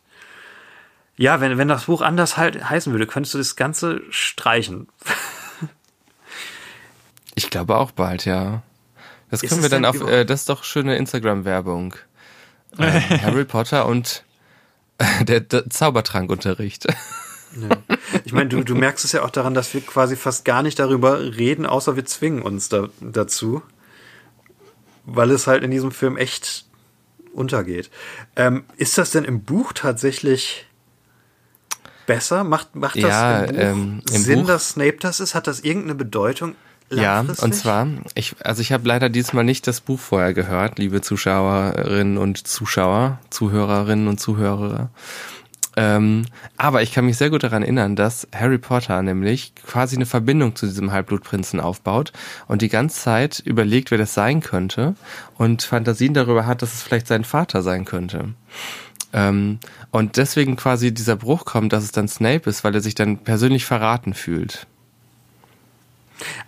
Ist das wichtig? Ja, das ist schon ziemlich, es ist schon, ich, äh, ich bin mir nicht sicher, wie wichtig das ist, aber ähm, also weil er findet dann raus, aus welcher Zeit das ungefähr kommt und er meint dann, ja, das muss ja in der Zeit meines Vaters sein und so und ähm, der ist für ihn wie so ein Mentor, also es ist im Prinzip so eine Mentorenrolle, die ihn durch ganz viele Situationen bringt. Das ist ja nicht nur Zaubertrankunterricht, sondern ganz viele andere Sachen auch. Ich glaube, wenn sie das in den Film mit reingenommen hätten, wäre es wahrscheinlich zu viel gewesen. Aber es macht so natürlich viel, viel mehr Sinn, dass er dann äh, so einen Bruch mit diesem Buch hat, nachdem er den Sektum Sempra Fluch anwendet ähm, und es dann dann nichts mehr damit zu tun haben möchte sozusagen. Ähm, aber ich kann es schon verstehen, warum sie den Part aus dem Film rausgenommen hatten. Aber ja, irgendwie mussten sie es ja drin haben wegen des Titels. Da stimme ich euch total zu. Ich finde es übrigens richtig witzig. äh, Harry ist ja immer so der Typ mit dem einen Zauberspruch im Grunde bis zu diesem Ja. Film, der immer nur den einen Zauberspruch sagt. Äh, und ich fand es so lustig, dass er hier halt was dazu lernt, aber wieder auch nur einen Zauberspruch. Sektum Sempra. Und den weiß ich nicht, zwei, dreimal benutzt oder so. Das fand ich sehr, sehr lustig. Ja, am Ende nochmal gegen die, gegen die Genau, Dämonen. Ähm, generell, also ich glaube, lasst uns einmal kurz über das Buch sprechen. Ähm, ich weiß, ich, ich mag das eigentlich sonst nicht so, aber ich habe das Gefühl, ich weiß nicht, wie, wie ihr zum sechsten Buch steht. Ich finde, es ist das schwächste der Harry Potter Bücher. Es war, ein- es war immer meins meiner Lieblingsbücher. Ich habe die viel zu lange ich nicht nicht. mehr gelesen, um das sagen zu können, ehrlich gesagt. Ich habe es halt auch nicht nochmal gelesen, aber ich habe es als ein sehr seltsames Buch in Erinnerung, weil es auch das, was wir jetzt bei diesem Film so beschreiben, hat, dass es halt sehr viele verschiedene Plots sind, die halt ähm, ja, alle so klein sind. Also es ist halt ein Buch, wo, also die, im Buch war für mich der Hauptfaden tatsächlich die, die, die Backstory von Voldemort. Ähm, und das sind ja eigentlich auch nur Flashbacks. Also es ist irgendwie ein Buch, was sich quasi nur um, um Flashbacks dreht und gar nicht so sehr um die, die Handlung, die in der Gegenwart spielt. Ähm, beziehungsweise doch, weil es so viele Nebenhandlungen gibt, aber also ich habe das Buch auch sehr, sehr durchwachsen in Erinnerung und letzten Endes ist das Buch ja auch wirklich nur dafür da, um, um den siebten Teil vorzubereiten, weil das Wichtige, was eigentlich passiert, was das große Geheimnis, was am Ende quasi aufgelöst wird mit den ähm, mit der Erinnerung, die Harry von Slughorn holen soll, ist ja, dass quasi die Fetch Quest für den nächsten Film vorbereitet wird. Ja, auf jeden Fall. Ähm, was ich gestern noch mal gelesen habe, ist, dass es halt im Buch aber auch viel, viel mehr Flashbacks gibt. Vielleicht kann Epi noch mehr dazu sagen, aber im Film siehst du ja mehr. nur zwei Flashbacks in Tom Riddles Vergangenheit. Und ähm, wenn ich mich gerade richtig an den Artikel erinnere, im Buch sind es, glaube ich, fünf und es wird noch viel, viel komplexer äh, darauf eingegangen, wer Tom Riddle war und wie er zu dem geworden ist, was er halt heute ist. Und dass es im Film ein bisschen kurz kam. Also im Buch ist es so, dass Harry Potter ähm, quasi Privatstunden bei Dumbledore hat. Also es ist eine feste Wochenstunde, glaube ich, ähm, die er bei Dumbledore hat. Ähm, und es ist so wirklich so, so, Harry, wir arbeiten jetzt zusammen daran, Voldemort zu kriegen. Und jedes Mal äh, präsentiert Dumbledore Harry quasi, ähm, was er gerade so rausgefunden hat im Hintergrund. Also man hat vielmehr auch den Eindruck, dass Dumbledore die ganze Zeit dabei ist, das herauszufinden. Im Film hat man ja so den Eindruck, er wüsste es schon alles die ganze Zeit und man fragt sich, warum sagt er das Harry Ja, nicht früher schon. Ähm, und da ist es so, dass man, es gibt dann so, da gibt es diesen einen, das ist wie so ein Sozialarbeiter, der bei den Eltern von Voldemort zum Beispiel nach Hause kommt und so. Äh, diese Szenen, meine ich, sind auch alle da drin. Ja. Aber ganz im Ernst, wie viel geiler ist das denn bitte, dass sie im Buch einfach relativ früh etablieren, ähm, Dumbledore gibt eine Privatstunde und die beiden nehmen sich jetzt sozusagen vor, äh, sich darauf vorzubereiten, Voldemort auszuschalten. Und Dumbledore trainiert Harry, damit das irgendwann in die Tat umgesetzt werden kann.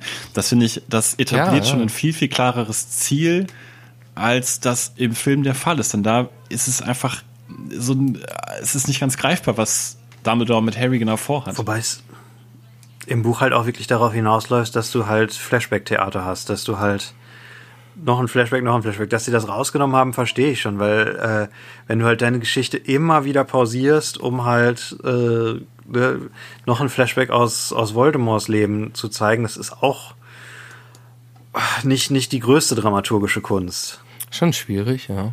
Ja, also Aber- ich finde es ein extrem schwer zu adaptierendes Buch. Ähm, Aber ich finde zumindest diese Dynamik, dass ähm, Dumbledore immer mehr herausfindet und ähm, das Ja. finde ich, äh, fand ich da, glaube ich, interessanter.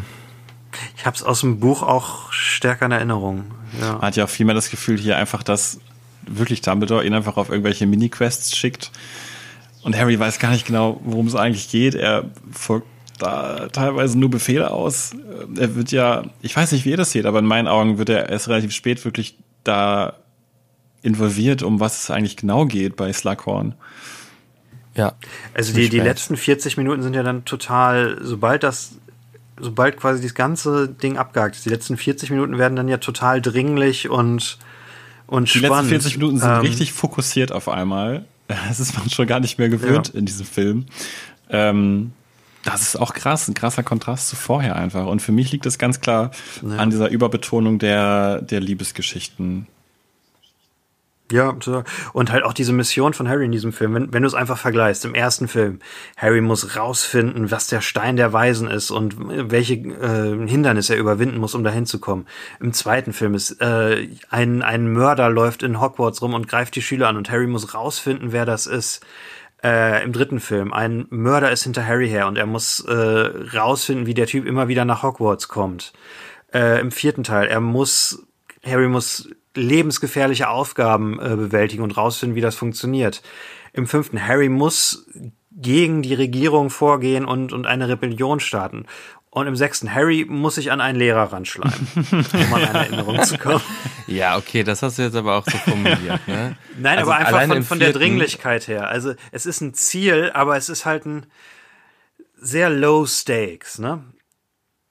Es wird dir halt gesagt, es ist das Wichtige, es ist der Schlüssel, das wird aber auch erst relativ spät gesagt, wenn ich mich erinnere, oder? Ja, Sehr, sehr kommt spät, irgendwann ja. in der Hälfte. Äh, Also, Hälfte oder eineinhalb so, Stunden, ja. zwei Stunden irgendwo da.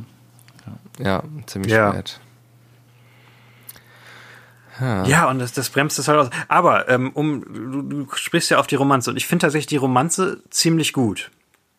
Also für sich gestellt, ich, ich mag die, die, ähm, äh, die Romanze zwischen Ron und Hermine sehr, sehr gerne. Ich finde Rupert Grint und Emma Watson ähm, mal wieder klasse. Rupert Grint äh, steigert sich auch hier nochmal, wo er halt äh, noch eine, eine viel körperlichere Performance gibt, wenn er da äh, Quidditch spielt und dann versucht, da Bälle abzuwehren und das einfach großartig witzig aussieht, wie er das macht. Ähm, oder wenn er später verliebt spielen muss, äh, oder wenn er den den eifersüchtigen Bruder spielen muss. Finde ich alles total klasse Momente, total schöne Charakter, ähm, Charakterstellen.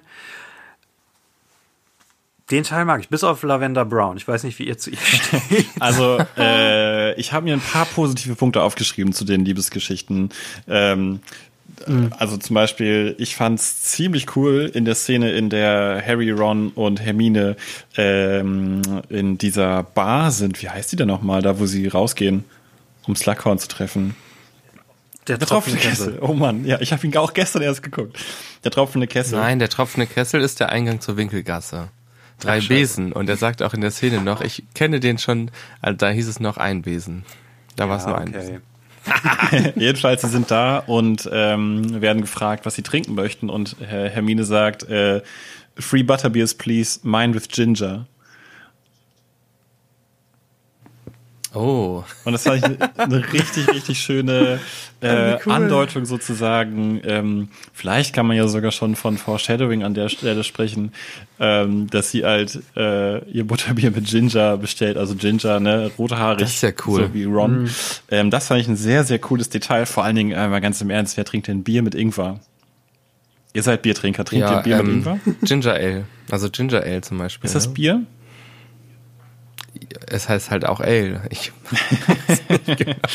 ich weiß nicht genau, was Ale ist, aber sie trinken ja wohl auch kein Bier. Butterbier. Butterbier heißt es ja. Ja, aber das ist ja kein wirkliches Bier, oder? Ja, gut, das stimmt natürlich. Sie Ich sind ja noch verstehe diese. Getränke auch in den Harry Potter Filmen nicht so ganz. Das stimmt, ja. Hat Butterbier jetzt Alkohol oder nicht? Es wird, ich habe das vierte Buch tatsächlich ähm, vor kurzem gelesen, weil ich die illustrierte Ausgabe äh, zu Weihnachten gekriegt habe. Ähm, da wird gesagt, äh, es hat einen Alkoholgehalt, weil Dobby äh, das trinkt und davon total betrunken wird. Nee, Quatsch, nicht Dobby, die andere Hauselfe. Blink, Blinky, Ah ja, ja, äh, ja, ja. Tinky. Dipsy, Lala.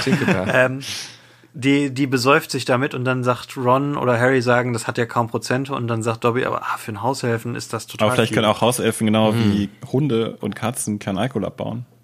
Nein, wir wissen es nicht. Also auf der Äh, Harry Potter Fandom-Seite steht, dass es einen sehr geringen Alkoholgehalt hat. ja, wenn das da ich habe. Butterbier getrunken bei der Warner Brothers Studio Tour in London und es hat einfach nur eklig geschmeckt, aber das war sicherlich auch nicht das intendierte Geschmackserlebnis dahinter. Hast du es denn in den drei Besen getrunken? Nee, nee, das drei Besen gab's da nicht. Also es gab da drei Aber Besen, den, aber nicht die, äh, das drei, drei Besen, wenn du weißt, was ich meine. Zumindest äh, eine ziemlich äh, coole, Genau, also nach eine ziemlich coole, eine ziemlich coole ähm, Beobachtung. Alkohol. Nachdem äh, sie das bestellt hat, sieht man ja, dass die drei sehen, Ginny knutscht mit dem einen Typen da in der Ecke rum und dann fragt Dean genau, Thomas. und man merkt, Sehr gut, man Henry. merkt Ron an, ja, Dankeschön, dass er da irgendwie so ein bisschen allergisch drauf reagiert und dann fragt Hermine ihn auch so unterschwellig irgendwie, naja, aber stell dir mal vor, äh, Ginny würde sehen, wie du jemanden küsst, mich zum Beispiel. Also das fand ich, fand ich irgendwie schön gespielt, auch schön eingestreut äh, und auch bei diesen ganzen Liebesgeschichten lustig fand ich halt nachher, als Ron beschreibt, warum er verliebt ist, dachte er halt irgendwie so, she's got nice skin. Das finde ich so lustig rübergebracht auch. Das, das Schöne ist ja tatsächlich, dass sie es nie wirklich explizit aussprechen, dass die beiden aufeinander stehen. Du das aber aus diesen ganzen Eifersüchteleien, die sich über den Film ziehen, halt total klar Ja, rauslesen. aber kannst.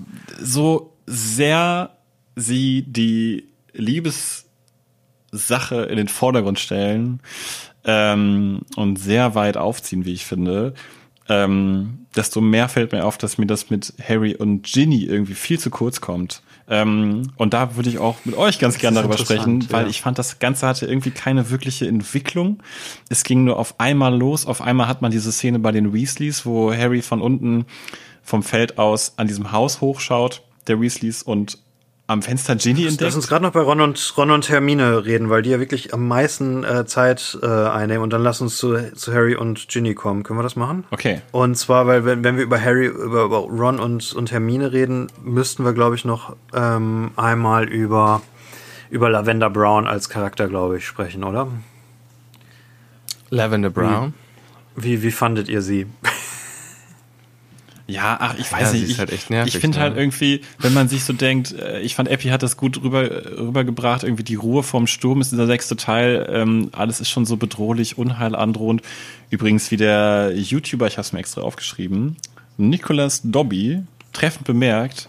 Äh, der Teil ist ja echt die Ruhe vorm Sturm und die ganze Zeit im Film hat man so einen düsteren Himmel, so einen bewölkten, dunklen Himmel. Man hat das Gefühl, jederzeit geht ein Sturm los.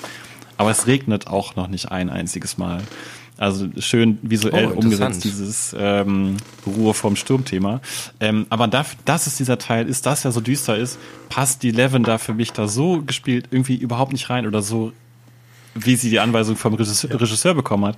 Es ist so eindimensional. Ich fand auch diese Stelle überhaupt nicht lustig, wo in der Zaubertrankstunde bei Slughorn er sagt, and this is love potion und dann Lavender und die anderen drei Mädels sich da so vorbeugen, um da irgendwie so einen Whiff von zu kriegen und daran zu riechen, ähm, bevor er sie irgendwie ermahnt und sie so zurückgehen. Das weiß ich nicht, das war für mich irgendwie auch deplatziert, muss ich sagen. Also ich meine, Naja, es ist es sehr hat so was klar, aber- Comichaftes. Ja, genau. Ja, Und ich mag, ich muss sagen, ich mag das eigentlich. Ich finde, das ist ein bisschen wieder ein Rückgriff auf die sehr frühen Filme. Ich würde sagen, sie wirkt wie aus einem anderen Film, weil sie halt auch total comichaft und überzogen schauspielert. Ähm, und es hat mich erinnert, äh, habt ihr Batman wie Superman gesehen? Nee. Ja. Habt ihr den Trailer dafür gesehen? Habt ihr mal Ich habe den irgendwas gesehen. Ich hab den von, von gesehen. Jesse Eisenbergs Performance in dem Film gesehen? Nee. Ach doch, im Trailer auch, ja, ja, klar. Das, das ist quasi so ein bisschen das, was ihn für eine Zeit lang äh, von, von der A-Liste der Schauspieler runtergeschmissen hat, weil er halt komplett anders schauspielt als alle anderen in dem Film und auch so, als wäre, als würde er aus irgendwie so einer, aus einer Komödie in, in ein Drama reinlaufen. Äh, und das hatte ich bei Lavender auch, als ob sie aus irgendwie so einer Teenie-Komödie jetzt in diesen düsteren Film mit seinen ausgeblichenen Farben und, und seiner düsteren Grundstimmung einfach rein reinplatzen würde. Und ich, ich mag solche Performances eigentlich immer ganz gerne ähm, und, und hab, hab da auch immer Spaß dran, aber äh, es wirkte schon deplatziert. Also da es wirkte halt, vor allem weil der Film halt auch nicht mehr so aussieht wie die, wie die Chris Columbus-Filme ähm, und sie wie so ein Charakter aus dieser Zeit wirkt, ist das ein, eine seltsame kognitive Dissonanz, wenn man sie da sieht. Weiß ich nicht. Ich fand das nicht so schlimm. Ich fand die schon überzogen, aber ich fand, das passte noch rein in das Universum. Vor allem, also sie wird auch ähm, sehr früh im Film schon, ist mir diesmal auch aufgefallen, wie sie halt immer so auf Ron guckt. Das ist schon so, sie steht im Hintergrund in der Gruppe oder sowas und guckt halt immer auf Ron. Das ist schon ähm, sehr früh drin, das finde ich auch ganz cool. Ich meine, sie guckt ja auch in jedem Shot, wo sie, wo sie wirklich gefilmt wird, wo sie nicht im Hintergrund ist, guckt sie auch auf, auf Ron. Und ich finde es natürlich auch großartig, dass sie ihn One-One nennt. Das finde ich sehr Ja. witzig. Ach so, und was ich dazu noch sagen wollte, äh, Rupert Grint ist echt muskulös geworden, oder? Ja, der ist schon breit geworden. Also ich würde fast sagen, er ist muskulöser als dieser McLagan. Und sie versuchen das so ein bisschen zu, zu verbergen. Ähm, aber am Anfang, wo er im Fuchsbau da auftaucht, habe ich auch gedacht, oh, okay, Rupert Grint hat trainiert. Ich wollte nur noch mal sagen, ähm, zu der Halbblutprinz-Geschichte, ne? Ey, da schlachtet Harry Potter in dem, ähm, in der Toilette, da Malfoy streckt ihn nieder und das ist komplett folgenlos für den gesamten Film. ja, Das stimmt, total, auf jeden Fall. Genauso finde ich aber auch, genauso wie der Angriff der Todesser auf das Weasley-Haus, was da einfach mal abbrennt und es wird einfach Ja, nie wieder, der gefällt mir auch überhaupt nicht. nie wieder erwähnt oder ähnliches. Ja. Ähm, wobei, also bei Malfoy, um das Feld auch noch abzuschließen, ähm, Tom Felton finde ich richtig gut. Ähm, ich glaube, es gibt ja in der weiblichen Fanfiction-Gemeinde ist Draco ein ja ein sehr beliebter Charakter.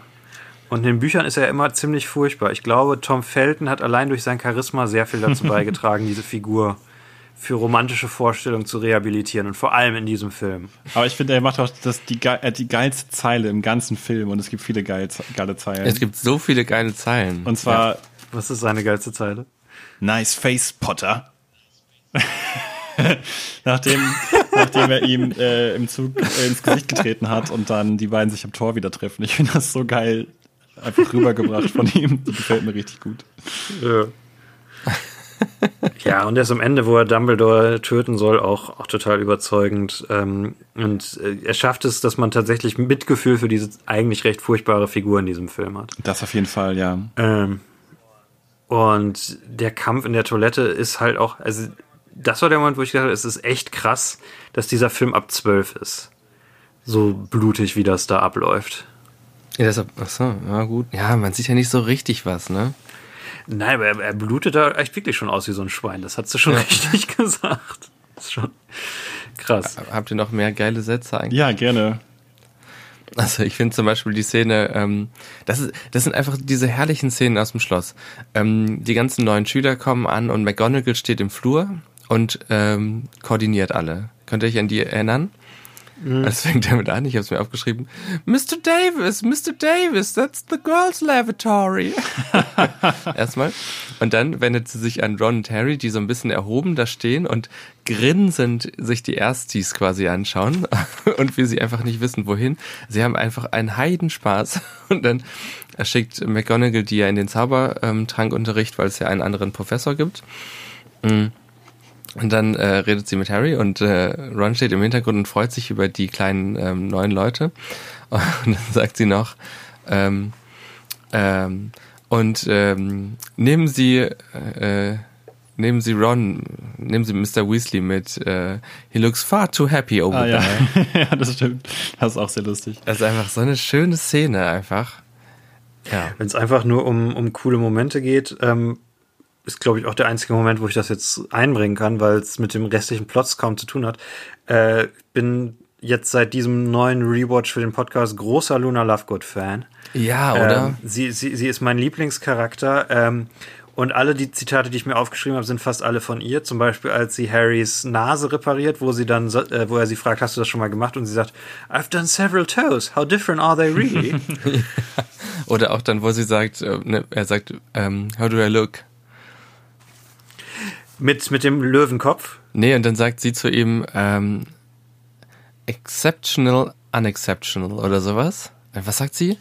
Ähm, Ja. Exceptional, ordinary und irgendwie sowas. Also halt ähm, Ja. ähm, verblüffend und normal oder so. Und halt mein, mein absolutes Lieblingsbild im Film ist, wo, äh, was auch clever geschnitten ist, wo halt Harry, Ron und Hermine am Tisch sitzen, reden über irgendwas und dann kommt ein Cut und es ist vor dem Quidditch-Spiel. Äh, genau, das ist die Szene, wo, wo Harry so tut, als würde er Ron diese, diesen Glückstrank unterjubeln. Ähm, und dann auf einmal wird neben die geschnitten und dann sitzt Luna neben den dreien und hat diesen riesigen Löwenkopf Gryffindor ähm, Hut auf und es sieht großartig aus und es wird überhaupt nicht kommentiert und sie läuft einfach für die ganze Szene diesem unglaublich großartigen Outfit rum. Ja. Und das ist leider das meiste, was sie zum Plot beiträgt in diesem Film. Ja, es gibt halt noch diese Szene, ähm, wo er sagt, mm, I will ask someone else, someone cool oder so. Und dann ist der Schnitt und es steht da halt mit Luna. Das fand ich auch irgendwie. Wo es darum gibt, wen er zu Slughorns Ball mitnimmt. Genau. Ja, genau, genau.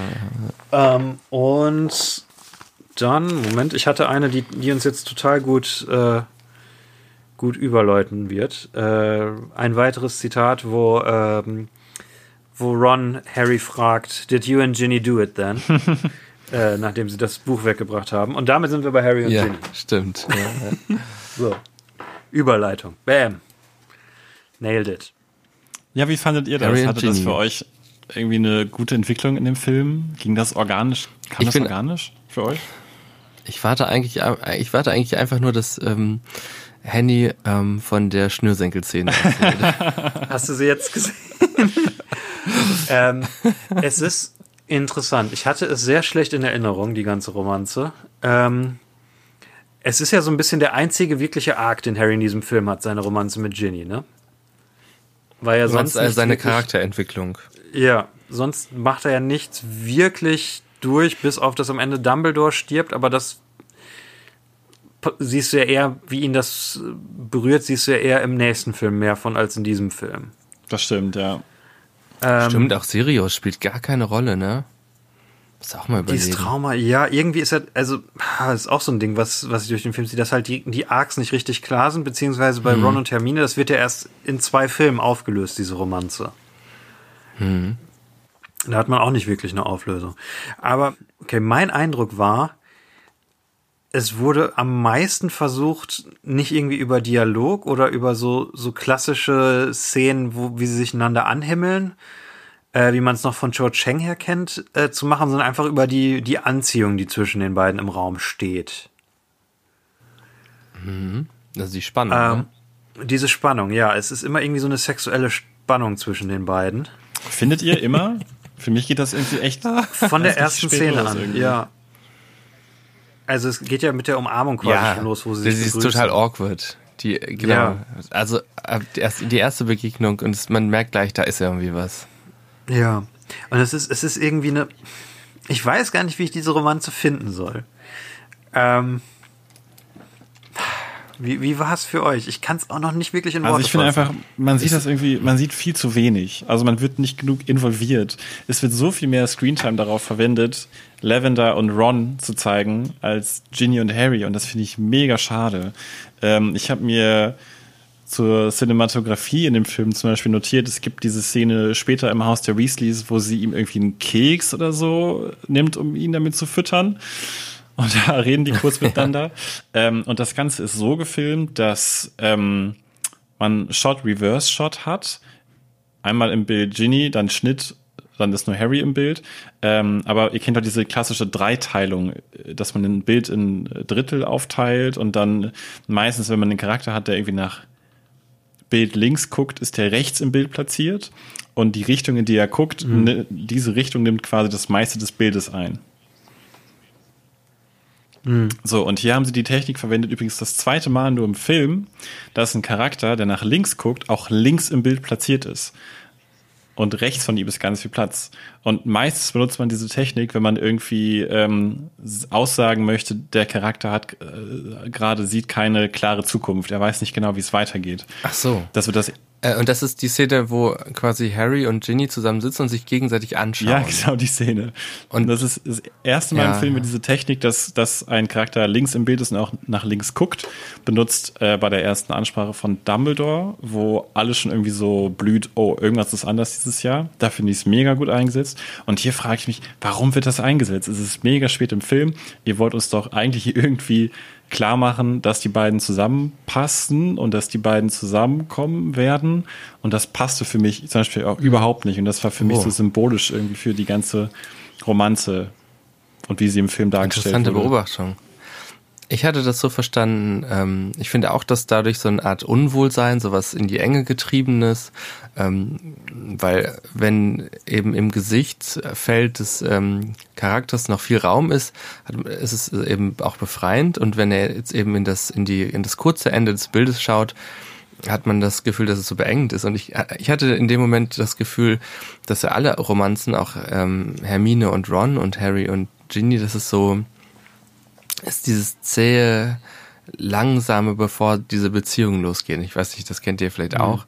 Wie schrecklich das ist. Das ist erst im Nachhinein ist, ist das das Aufregende, was dann viele so ähm, eben als, äh, als so aufregend empfinden. Am Anfang ist es so schrecklich, wenn du es nicht weißt, weil es, es könnte ja eben beides möglich sein. Und ich glaube, ich hatte das Gefühl, dass die damit das ausdrücken wollen, aber ich finde, was du gesagt hast, auch sehr nachvollziehbar. Ja, man fragt uns sich wirklich, was wollen uns die Filmemachenden dafür zeigen? Es wirkt eher so wie, als würden sie sagen, das ist eine Sackgasse.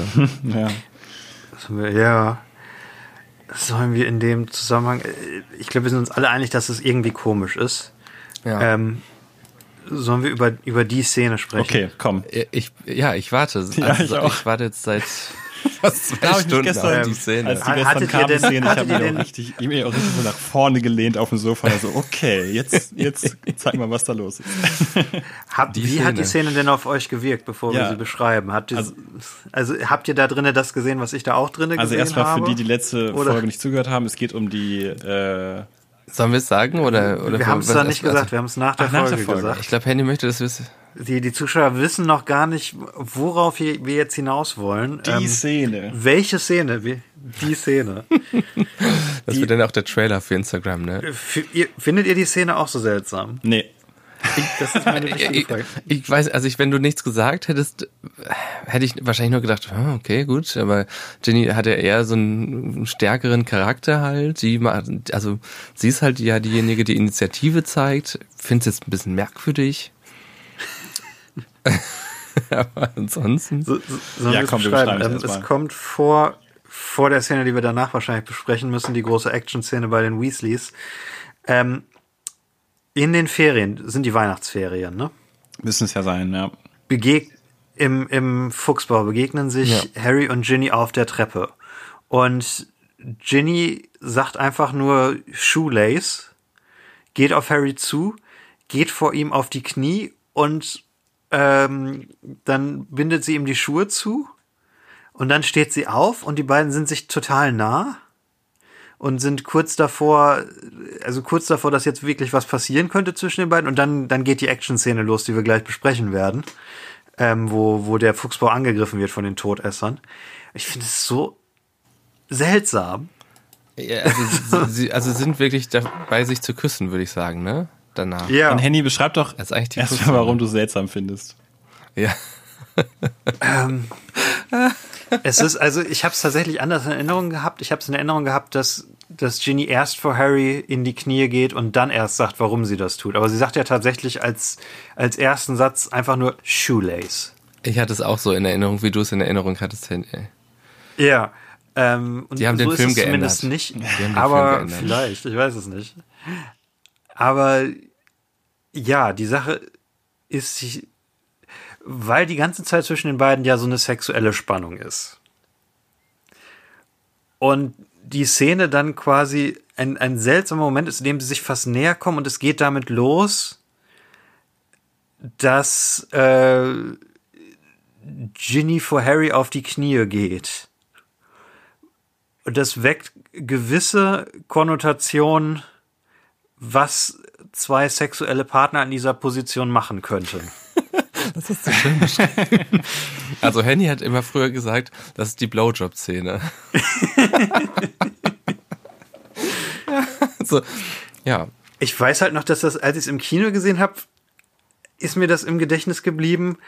Und es ist einfach eine, eine sehr seltsame Art, an diese Stelle zu kommen, wo sich die beiden am Ende küssen wollen. Und das ist auch im Buch nicht drinne. Und beschreibt, wie ihr diese, diese Szene aufgenommen habt. Ich denke, seit ich diese Szene im Kino gesehen habe, über diese Szene nach. Was sich die Macher dabei gedacht haben, was die Intention war. Ähm, und wie diese Szene auf Leute wirkt. Also für mich, ähm, ich meine, ich war ja nur darauf vorbereitet. Ich wusste ja nun sozusagen, was du darin gesehen hast äh, oder was du befürchtet hast, darin zu sehen. Ähm, ich habe halt eigentlich auch dann sofort darüber nachgedacht, wie kann man diese Szene sehen. Ähm, und auf mich wirkte die Szene einfach so, als ob sie darstellen wollen, wie sehr in den Grundfesten Ginny sich um Harry kümmern möchte und wie wichtig er ihr ist. Also man kann ja geöffnete, Weil geöffnet, Schuhe- Schuhe geöffnete zubinden. Schnürsenkel, von denen du nichts weißt, ähm, äh, hegen ja die Gefahr oder bringen die Gefahr mit sich, dass du stolperst. Und es wäre ja nun extrem gefährlich, wenn Henny, äh, wenn Henny, wenn Harry stolpert in seinem großen Vorhaben. Also Harry ist ja, ganz im Ernst, Leute, Harry ist ja der wichtigste Spieler in der gesamten Welt von Harry Potter. Ähm, wenn er irgendwie einen falschen Schritt macht, dann ist Sense sozusagen, dann ist alles vorbei. Äh, und deswegen ist es extrem wichtig, dass das nicht passiert. Und weil äh, Ginny sich so sehr um ihn kümmert und so großes Interesse daran hat, dass das nicht passiert, bemerkt sie, dass, dass seine Schnürsenkel offen sind und will sie ihm zumachen, einfach nur, um ihm einen sicheren Stand zu geben und ihm äh, zu signalisieren, dass sie da ist, wenn er jemanden braucht, der ihn von Grund auf unterstützt. Und ich meine das Ganze wirklich ernst, aber ich musste trotzdem ein paar Mal lachen. Ja, es, es klingt nicht so. Ich meine es ist wirklich ernst, dass sie ihm damit sig- signalisieren Irgendwer- möchte, dass sie ihm in seinen äh, Grundfesten von, von, einfach unterstützt und für ihn da ist. Ich schätze mal, dass irgendwer genau so das formuliert hat und so die Leute verführt hat, diese Szene so zu drehen. und irgendwie ist da halt ein bisschen was auf der Strecke geblieben und jetzt denkt man sich halt so, hm, schon ein bisschen komisch. Ja, aber ich meine, es, gibt, es muss auch jemanden geben, der sich um Harrys Schnürsenkel kümmert. Wenn er es selber anscheinend nicht kann, dann braucht er so jemanden. Ich meine, se seine Mutter ist ja tot, vielleicht hat das auch was mütterlich. Ja, das stimmt, ja, ja, eigentlich. klar. Wer hat ihm das beigebracht, ne?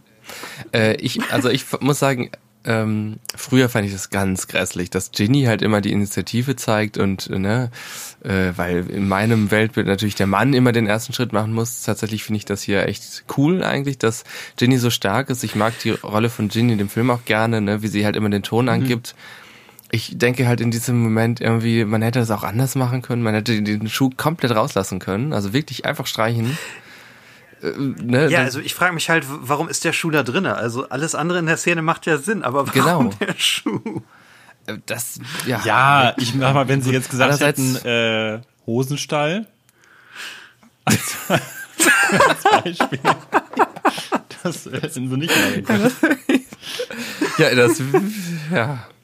Gut, also ähm, ja, ich, denk, ich denke, die wollten dieses, was man halt für einen peinlichen Scheiß so macht, wenn man Oder, jung ist. Oder Harry ist ja auch, glaube ich, glaube auch die Hose ist nicht im Bild erst, ne? Wenn sie gesagt hätte, deine, deine Hose ist unten. Du hast keine Unterhose an oder so. Das hätte alles noch Äh, schlechter gepasst. Henny, du kennst dich doch aus mit diesen Fanfiction-Sachen, ne? Du bist da doch schon ein bisschen Ja. eingetaucht in die Welt. Gibt es über diese Szene, gibt es da Fanfiction? Ja, Diese Szene weiß ich nicht, aber bestimmt. Ähm, Also die, die ein bisschen anders deuten, die Szene. es gibt zu allem Fanfiction. Es gibt Fanfiction über Draco und einen Apfel. Also ähm, gibt Fanfiction ist ja in der Regel ziemlich ähm, erotisch. Oder? Eine Form, sich äh, erotisch auszudrücken, ja. Ja. Was ich halt bei Harry Potter ähm, Irgendwie echt ein bisschen komisch.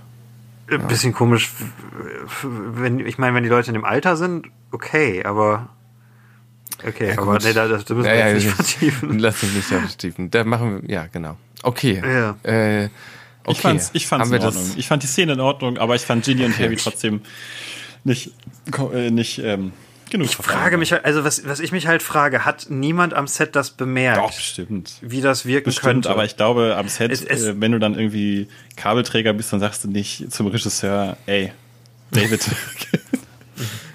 Bro, Der eine, der das, der eine für Ja, das Gaffer ich mein- zuständig war, der hätte sich einfach mal melden sollen. Wer war zuständig? Ich meine nur irgendeiner von denen, weißt du, der Gaffer macht oder Klappe oder was auch immer. Ja, oder Daniel Radcliffe oder Bonnie Wright hätten in der Szene sagen Gut, können. Daniel Radcliffe war halt besoffen wahrscheinlich. Ist das halt eine der Szenen? Meinst, Gut, das war die meinst Überleitung. Also er war betrunken, deswegen war sein, war äh, sein Schuh auf und es war einfach improvisiert. Ich meine, äh, Ah, ja. das ist jetzt natürlich ein bisschen fies, weil Daniel Radcliffe halt zur Zeit dieses Filmdrehs sein Alkoholproblem entwickelt hat. Ähm, aber ich meine, es, es könnte erklären, wenn er halt so zum Set gekommen ist und gesagt hätte, ich habe total die spontane Idee, das, das wird super. Wir machen das so. ähm, es ist halt total komisch, weil Harry Potter so eine sexfreie Welt ist. Ne? Alles, was sexuell da, da passiert, passiert im Subtext. Und dann hast du diese Szene, die so strange ist.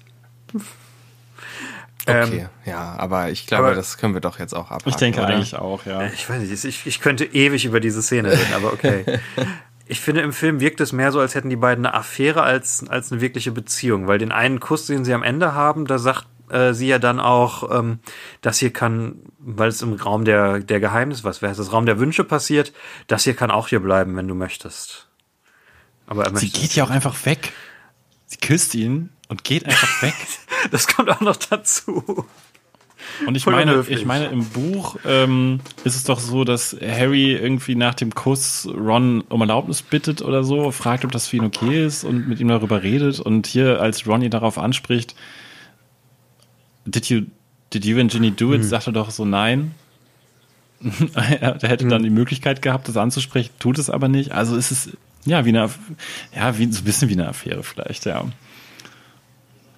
Es ist auch, also was für mich, um es vielleicht abzukürzen, was für mich funktioniert, ist die Anziehung zwischen den beiden, aber was nicht funktioniert, ist, dass die, die Dramaturgie, die Entwicklung davon sehr, nicht ganz klar ist. Ja, total, finde ich auch. Gehe ich total mit.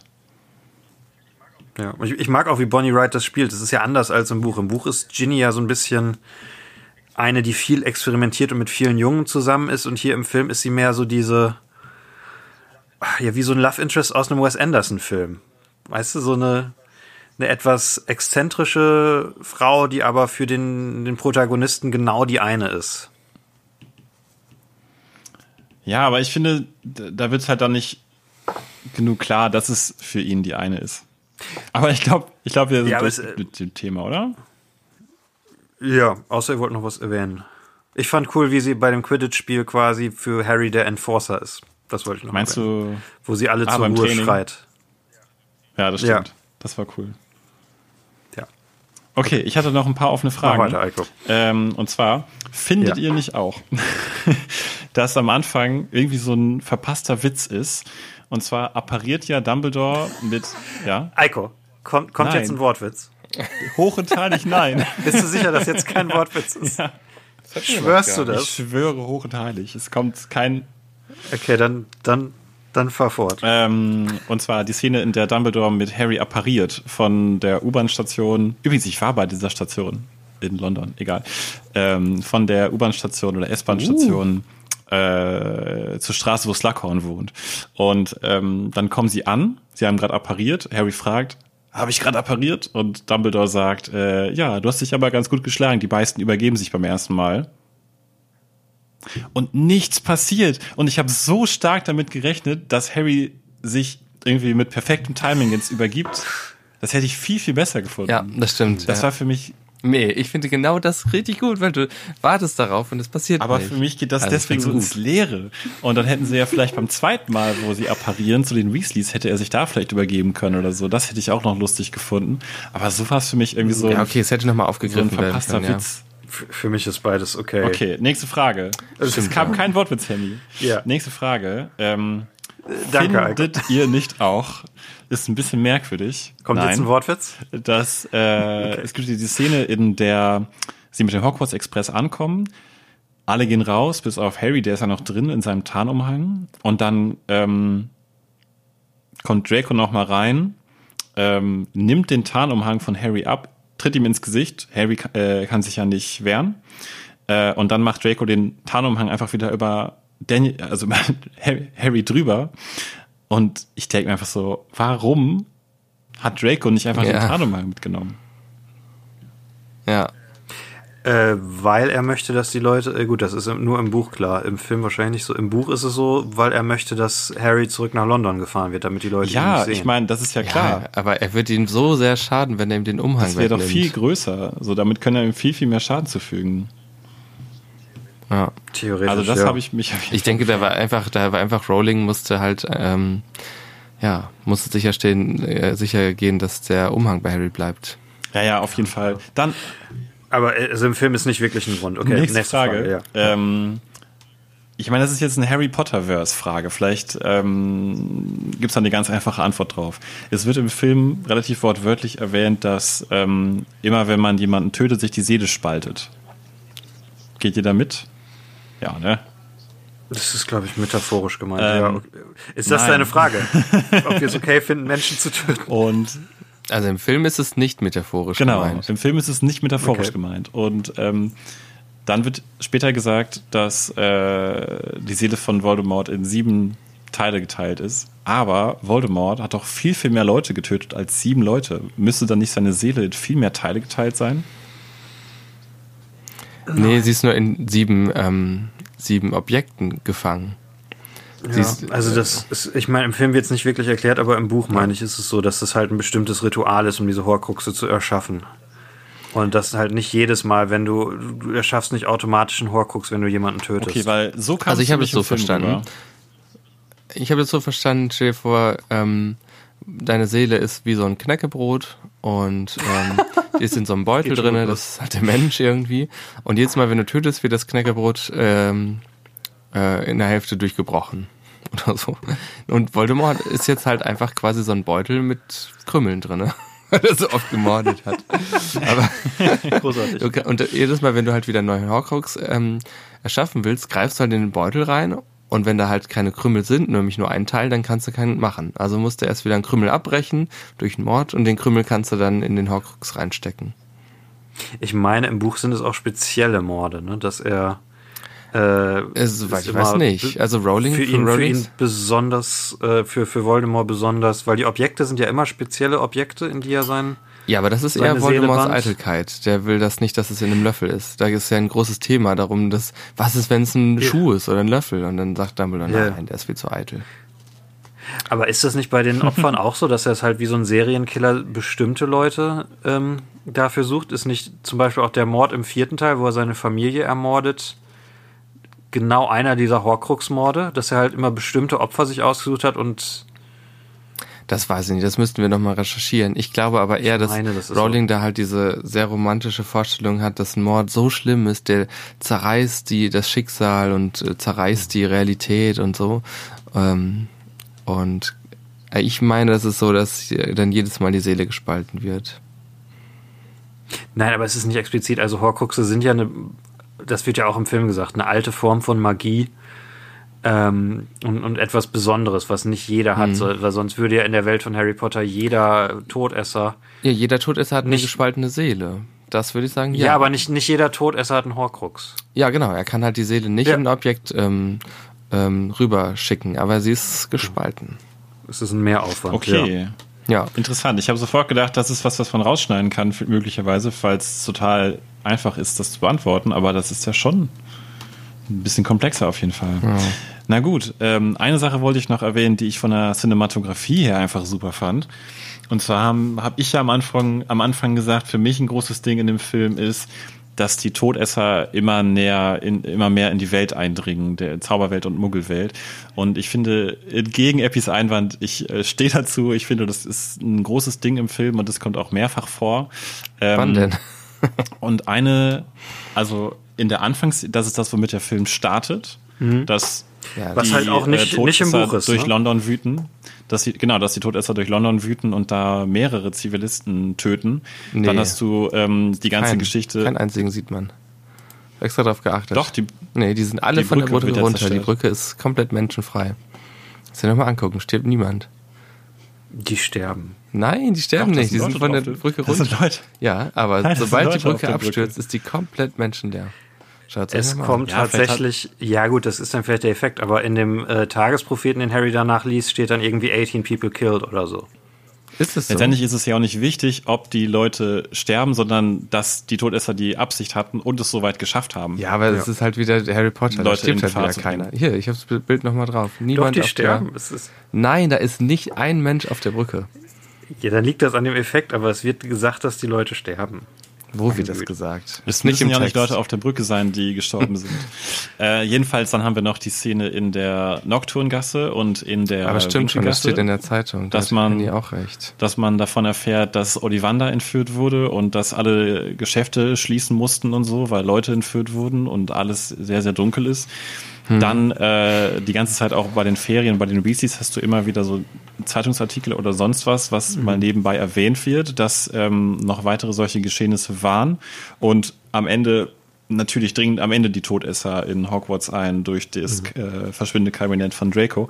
Und ähm, ebenfalls diesem YouTuber, dessen Video ich gestern geguckt habe, Nicholas Dobby, ist was Schönes aufgefallen. Und zwar, dass in diesem Film mehrfach eine schwebende Kamera auf Gebäude zufliegt, häufig auf die Türme von Hogwarts und dann durch das Fenster in dieses Gebäude reingeht. Das ist ganz am Anfang das Ja. erste Mal sehr prominent, dass es in, das, in den neuen Laden von ähm, den Weasley-Zwillingen reingeht und später aber auch sehr häufig bei Hogwarts. Auch bei Burger Und ähm, er hat das so interpretiert und da gehe ich mit, dass es eben dafür steht, dass diese, dass Hogwarts einfach nicht mehr dieser, dieser Sicherheitswall ist, sozusagen, sondern dass, dass man mittlerweile doch in diese undurchdringbaren Wände eindringen kann. Und dass das durch diese Kamerafahrten durch Fenster symbolisiert und signalisiert wird. Und das fand ich echt schön von der Cinematografie her. Finde find ich auch interessant. Ich würde es noch ergänzen wollen, um die eine Szene, die du jetzt vergessen hast, der Angriff auf den Fuchsbau, äh, der auch nicht im Buch ist, der aber in der, ungefähr der Mitte des Films passiert, wo halt eines der ikonischen Gebäude der Serie ähm, zerstört wird und nicht mehr als sicher gilt. Und äh, was, was Ja. tatsächlich für mich meine Lieblingsszene im Film ist, muss ich sagen. Ach echt? Krass. Ja. Weil es halt, es kommt halt direkt nach der seltsamen Ginny-Harry-Szene auf der Treppe, ähm, dass äh, es sind Greyback und Bellatrix Lestrange, ne, die da angreifen. Äh, die dann einen Flammenring um das Gebäude ziehen und dann gibt's diese, diese coole Verfolgungsjagd durch dieses Feld um, um die Weasleys rum, was im Film auch vorher etabliert wurde, dass es das gibt. Und was ich total cool daran finde, ist, dass bis zum Ende der Szene fast überhaupt keine Musik spielt, sondern dass so eine, so eine echt bedrückende Verfolgungsjagd durch dieses Labyrinth ist äh, und eine richtig paranoide Stimmung kommt und es ist eine, eine Action-Szene ist, wie wir so noch nie vor einem Harry Potter-Film gesehen haben. Ähm, in, in dieser Intensität. Äh, und es endet halt damit, dass äh, sich Harry und Ginny äh, da verteidigen müssen gegen die beiden und dann Hilfe von Lupin und Tonks kriegen und dann Bellatrix und, und Greyback fliehen und dabei nochmal den Fuchsbau zerstören. Was dann im Film selber keine wirklichen Konsequenzen mehr hat, aber es ist ein, ein krasses Bild. Ja, die Szene ist schon ziemlich cool gefilmt. Hm. Ja, ich finde, das ist schon ein cooles Thema, was sich da durchzieht, aber ähm, ich weiß noch, im Buch ist es so, dass die immer wieder hören, dass Leute verschwinden und so. Aber im Film spielt es, spielen die Todesserangriffe halt keine Rolle mehr, nachdem die Brücke am Anfang zerstört wurde und der Fuchsbau. Dazwischen hat man das einfach Ich so, nicht. ja gut, aber ich meine, das mit dem Fuchsbau ist ja zum Beispiel auch nicht im Ja. Buch drin. Ich würde sagen, im, im Film machen sie es tatsächlich besser, dass sie es Ist schon nicht, nicht schlecht. nur als, als so, so Hintergrundgeräusche haben, sondern wirklich zwei zumindest krasse Angriffe zeigen. Ich finde es halt ein bisschen merkwürdig, weil immer gesagt wird, hier, der Junge gehört Voldemort und so weiter und die sollen ihn nicht anfassen irgendwie und dann machen sie das. Das finde ich irgendwie, irgendwie ein bisschen out of character, auch für Bellatrix und so.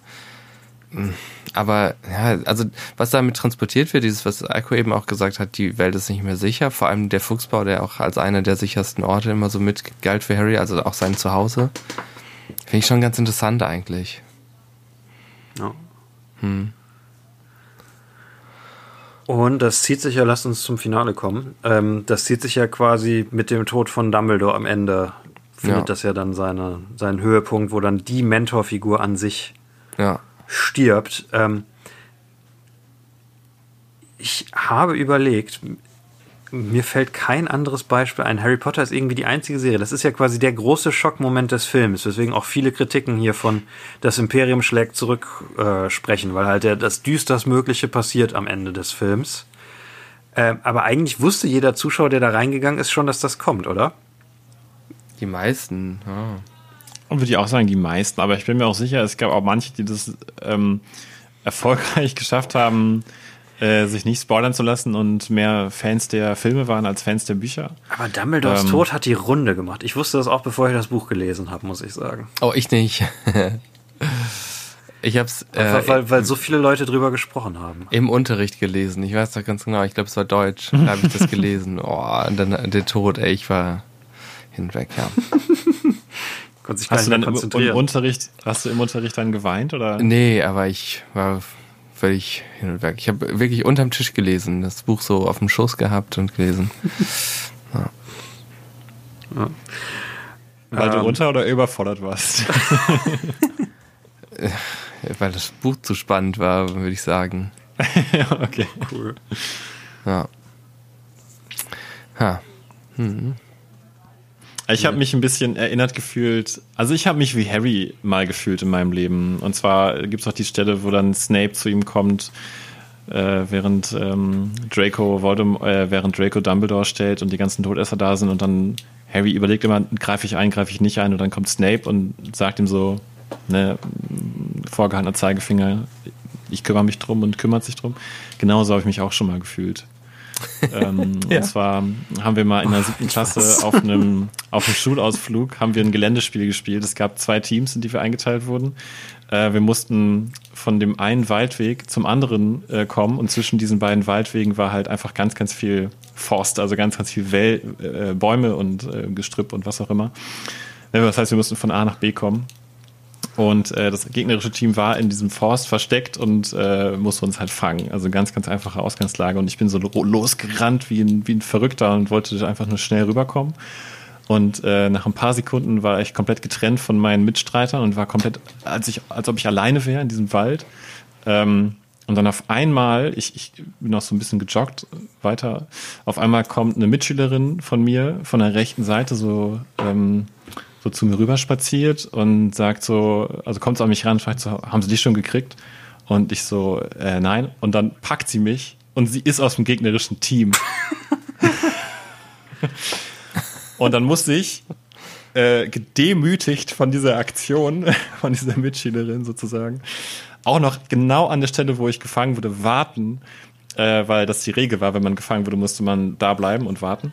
Ähm, und sie ist einfach bei mir geblieben und dann kam auch eine andere aus dem anderen Team und dann haben die sich- so unterhalten und sie meinte dann so zu der anderen so, ja, ich habe den hier ausgetrickst. und ich war wie Harry und sie war halt wie Snape. Also da musste ich nochmal gestern Abend dran denken und es war Ich, ich finde es Ah, krass, das wie das traurig. eins zu eins die Situation wie im Film das ist. ist eins Wirklich? zu eins einfach ist nur, komplett- einfach nur komplett, einfach nur komplett verraten. Ja. gefühlt. Ja. Ja. Ja, sie Ähm, gibt einem diese falsche, sie gibt einem diese falsche Sicherheit, genau wie Snape Harry falsche Sicherheit gibt. ähm. Aber letztendlich hat sich ja diese Mitschülerin, ähm, Ella übrigens, ich piep's raus, ähm, später als, als, als ganz okay rausgestellt, genau wie Snape. Ganz okay. Und ist dann einer der Lehrer gestorben? Oder ähm, waren traumatisiert. Viel, viel später, aber das war auch dann ein anderer Lehrer und andere Gründe. Es, es ist ja bei diesem Film wieder so, dass halt, ne, typisch Harry Potter, du hast halt zwei Stunden Einzelszenen, dann die letzte halbe Stunde, 40 Minuten, kommt dann alles Schlag auf Schlag. Harry kriegt die letzte Erinnerung von Slughorn, weil er diesen Glückstrank, den er am Anfang des Films gewonnen hat beim im, im Zaubertrankunterricht, ähm, einsetzt und dann wissen sie, dass es um die Horcruxe geht und dann gehen Dumbledore und Harry in diese unheimliche Höhle, wo man im Film auch nicht unbedingt weiß, wo genau das jetzt ist und warum Dumbledore weiß, dass es da ist, aber okay, es ist eine unheimliche Höhle, das reicht eigentlich. Es wird nur angedeutet, weil ein Bild von genau dieser Ja, Höhle äh, bei Tom Riddle im Film, im, in einem der Flashbacks am Schrank klebt. Okay, das habe ich nicht mitgekriegt. Annie, war Annie, warst du sehr den, aufmerksam ich, den Gucken Film nicht gesehen. meine, Henny, ich- auf ich welchem muss- Fernseher hast du den Film denn Ich gesehen? muss gestehen, ich habe einiges an Wein dabei getrunken, aber ähm, ich ich denke glaube, mal, es lag auch ein bisschen daran, dass der Film wirklich nicht meine Aufmerksamkeit ganz auf sich gezogen hat. aha. Das können wir das bitte an den Anfang des äh, Podcasts schneiden. Handy war Ey, betrunken. war ganz ehrlich, es war bei mir, es war bei mir auch so ein bisschen so, dass äh, du warst auch ja, betrunken. ganz meine. Nee, ich war nicht betrunken, aber die anderen. bei war den nicht anderen betrunken, Harry Potter ja. Filmen, bei den anderen Harry Potter Filmen musste ich mich nicht anstrengen, um total in der Story drin zu sein. Und hier war das schon so ein bisschen der Fall. Ähm, ich will auf jeden Fall noch, weil wir jetzt schon wieder so lange dabei sind, ich will auf jeden Fall noch über Daniel Radcliffe sprechen, Jo. weil ich das finde ich bei diesem Film tatsächlich äh, sehr interessant. Sollen Äh, gerade wollt ihr noch irgendwas das sagen noch zu, zur zu Ende bringen? Finale? Also die Höhle finde ich an sich noch wichtig. Ja. Ähm, weil also ich finde, jetzt kommen ja wieder die, die coolen Sachen. Jetzt kommt ja die, so. die ganzen Prüfungen in dieser Höhle und jetzt kommt der, der Mord an Dumbledore. Ähm, Erstmal das mit den Flammen, ey, das sah so geil aus, ey. Oh, das sah Übrigens- geil aus. ich war heute so stolz auf mich. Ähm, das hier ist ja der teuerste Harry Potter Film aller Zeiten. Mhm. Der sechste. Der hat 250 Millionen Budget, das ist so viel wie der siebte und achte zusammen. Krass. Ach, Wahnsinn. Und es Wofür ist- das denn? Äh, ja, ich habe das nämlich heute rausgefunden, beziehungsweise ich bin mir sehr sicher, es rausgefunden zu haben. Und äh, es sind 100 Millionen mehr als 150 Millionen, das haben die letzten beiden Filme gekostet. Ähm, und es gibt ein Interview mit David Yates, äh, wo er darüber spricht, ähm, dass sie extrem mit den Spezialeffekten über Budget gegangen sind, weil sie die mehrfach ausgetauscht haben, wenn sie schon fertig waren. Ähm, und also ein kleiner Teil wird sicherlich auch sein, dass die Schauspieler mit der Zeit einfach teurer werden, aber der Großteil wird einfach sein, wie viel Geld für Spezialeffekte in diesem Film draufgegangen ist. Und ein Großteil wird wahrscheinlich diese Höhle sein, weil sie komplett CGI ist. Hui. Ach, krass. Die sah aber auch wirklich gut aus. Also das heißt, Aber- diese Insel auch? Ja, ja, alles. Also es ist komplett, wenn du dir die, die Behind-the-Scenes-Sachen anguckst, das ist halt komplett Greenscreen. Und es ist halt, sie haben halt gesagt, sie hatten im fünften die Erfahrung gemacht mit der, dieser Ministeriumskammer, wo sie gegen die Todesser kämpfen, die, ähm, die CGI war. Und jetzt sind sie noch mal einen Schritt weiter gegangen, weil sie diese Erfahrung aus dem fünften hatten. Und haben halt wirklich sehr lange an dieser Sequenz gearbeitet. Und ja, wirklich, für einen Großteil sieht es echt gut aus, ne? Ey, sieht verdammt geil aus. Also, Aber ich finde, man fragt sich schon so ein bisschen, warum das alles CGI ist. Also warum sie nicht einfach ein praktikables Set gebaut haben. Oder eine Höhle genommen haben. Also, ja. Ich Vielleicht waren sie sich einfach nicht sicher, wie es aussehen soll, haben es dann vor Greenscreen gefilmt, um das nachher zu naja, entscheiden. Dreharbeiten in so einer Höhle sind halt extrem schwer. Allein logistisch. Und ich meine, das nach, das einfach zu bauen, die Höhle, die haben ja schon extrem viel gebaut. Das weiß Oder ich halt nicht. einen, Teil zu bauen, ne? weil Ich dachte, meine, die Insel wäre echt, die sah her. echt gut aus, dieses Glaszeug. Ja. Krass. Krass, krass, krass, krass, krass. Ja, ne? Ich fand nur die, Und also ich fand nur die Zombies. Die Zombies sahen nicht gut aus. Die, ähm, wie heißen die nochmal? Nefre, Nefritaris? Niffler? Wie heißen die denn jetzt nochmal? Die Nippler, die Nos abgenippelten. Nosferatus? Draculas? Ähm, Ich hab keine Ahnung. Zombies. Wir wissen, was du meinst. okay, die sahen nicht gut aus, aber der Rest, wow. Okay. Wobei ich cool fand, dass man die kaum erkannt hat, dass die so im Dunkeln Ja, das stimmt. sind. Ja, das stimmt. Ähm, ja, also es ist halt eine recht grausame Szene, weil Dumbledore hier schwer auf die Probe gestellt wird, beziehungsweise der Anfang passiert halt sehr schnell, wo sie zu dieser Insel rübersetzen, die in dieser Höhle liegt. Ähm, und dann kommt halt die krasse Szene, wo er diesen Gift, äh, Giftkelch immer wieder austrinken muss, weil man nur so an, an das Amulett bekommt, was ein Horcrux ist, was auf dem Boden ähm, in diesem, in diesem runden Behältnis ist, was mit diesem Gift gefüllt ist. Ganz, ganz cool. Und dann fliehen die beiden und kommen nach Hogwarts, wo sie dann Draco treffen, der äh, versucht, Dumbledore zu töten. Man erfährt das, nee, man erfährt im Film, glaube ich, gar nicht, dass er die vorigen Mordversuche, doch, man erfährt es. Ja, das spricht Dumbledore an. Ja, er hat mehrfach versucht, ihn umzubringen. Und dann kommt aber Snape und erledigt das für ihn. Und Dumbledore fällt in Slow Motion äh, vom Astronomieturm. Und dann ist quasi nur noch Epilog, ne? Eigentlich ja, nur noch dieses, die Trauerfeier sozusagen. Emotionale Musik. Und das es dann ja auch schon fast. alle schießen ein, ein Licht in den, äh, in den Himmel, wo die, das Todesmal, was die Todesser da hinterlassen haben, äh, äh, dadurch wegge, weggewämst wird. Also die Hoffnung vertreibt Ja. die Dunkelheit. Die Hoffnung wämst die Dunkelheit weg. genau. äh, Harry verfolgt noch kurz Snape und Co., wird aber erledigt. Äh, Snape sagt, dass er der motherfucking Halbblutprinz ist, was überhaupt nichts bedeutet. Oh, aber die Szene Ähm. war toll, oder? Ey, die von der Seite in dieser riesigen Aufnahme. wie Harry immer wieder umgeworfen Ja. wird. Ja, ist cool. ja, und dann hat man noch eine traurige Szene am Ende, wo dann quasi nochmal, ja, wo man halt merkt, ja, es ging quasi nur darum, dass man jetzt mit dem ganzen Film etabliert, was jetzt im nächsten Teil wichtig ist. Ja. Äh, ja, sollen wir zu Daniel kommen oder wollt ihr zu dieser Sequenz noch was Wichtiges ergänzen? Nee, wir können ruhig zu Daniel. Ja. Ja. Ja, ähm. Habt ihr den Alkoholismus gesehen oder nicht? Also ich fand es jetzt total spannend, weil ähm, ich weiß es noch gar nicht so lange, dass Daniel Radcliffe da so ein Alkoholproblem hatte. Ich, also das weiß ich erst tatsächlich, ähm, seit wir diesen Podcast ähm, machen. Und ich habe immer darauf gewartet, es zu sehen. Und wir haben mh, neulich haben wir so ein Special gesehen. Ich weiß jetzt nicht genau, wann das ausgestrahlt wird hier. Jedenfalls, ähm, was, der, dieser Podcast kommt nach dem Special, oder? Ja, ne? Ja. Ja, ja, okay, Das ist gut. die letzte Folge. Ähm, und da, da sehen wir ihn ja, wie er so ein bisschen leichter, lockerer spielt, so ein bisschen ähm, frecher, ein bisschen witziger sein kann, das nicht ganz so ernst nimmt.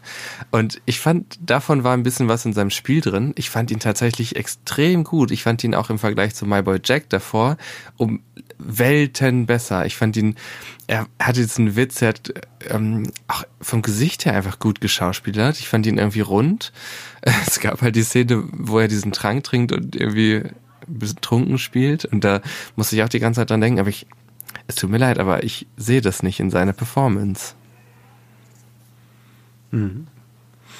Und ich weiß nicht genau, was, wie ich das finden soll, aber vielleicht, ja, weiß ich auch nicht.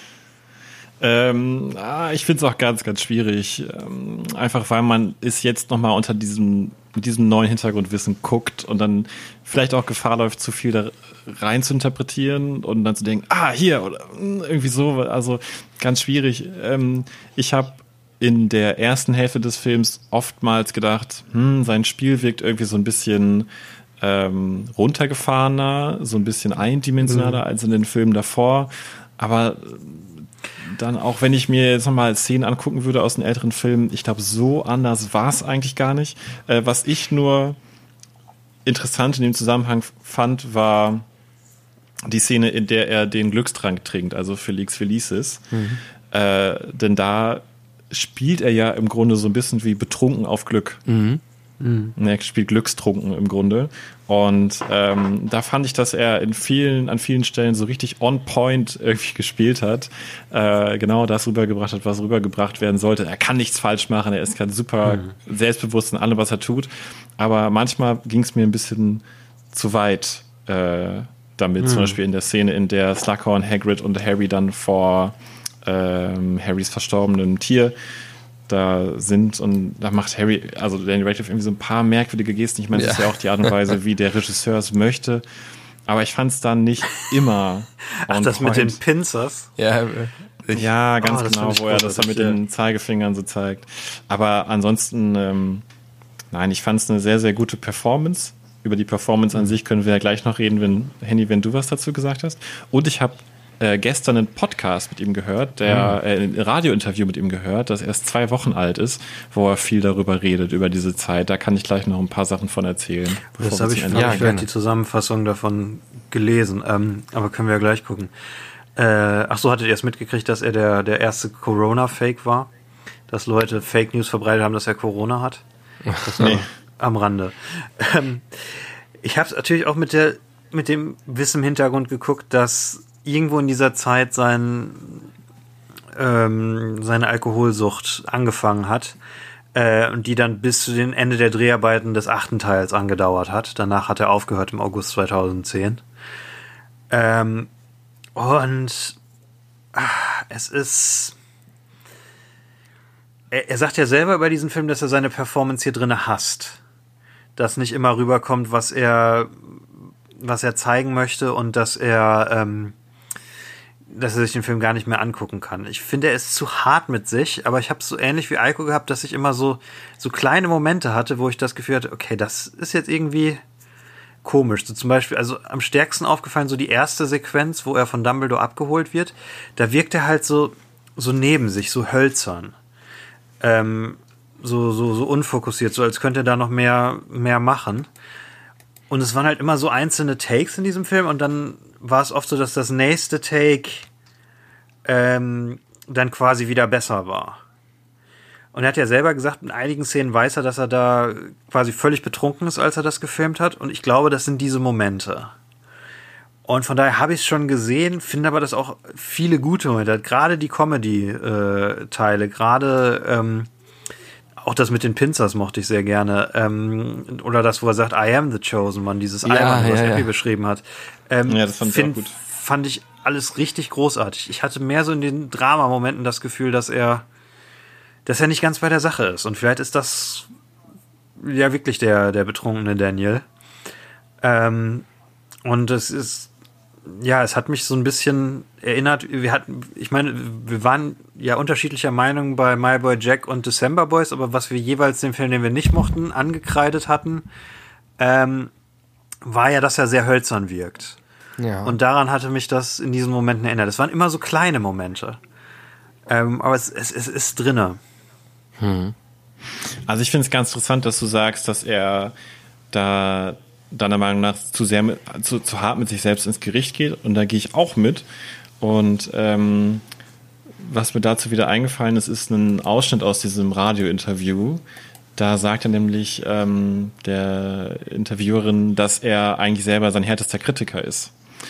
Und ähm, das passt ja dazu zu dem, was du sagst. Und da wird auch gefragt, warum? Warum musst du denn dein größter Kritiker sein? Du hast doch Regisseur und andere Leute am Set, die dir schon sagen, wenn du irgendwas nicht gut machst oder so.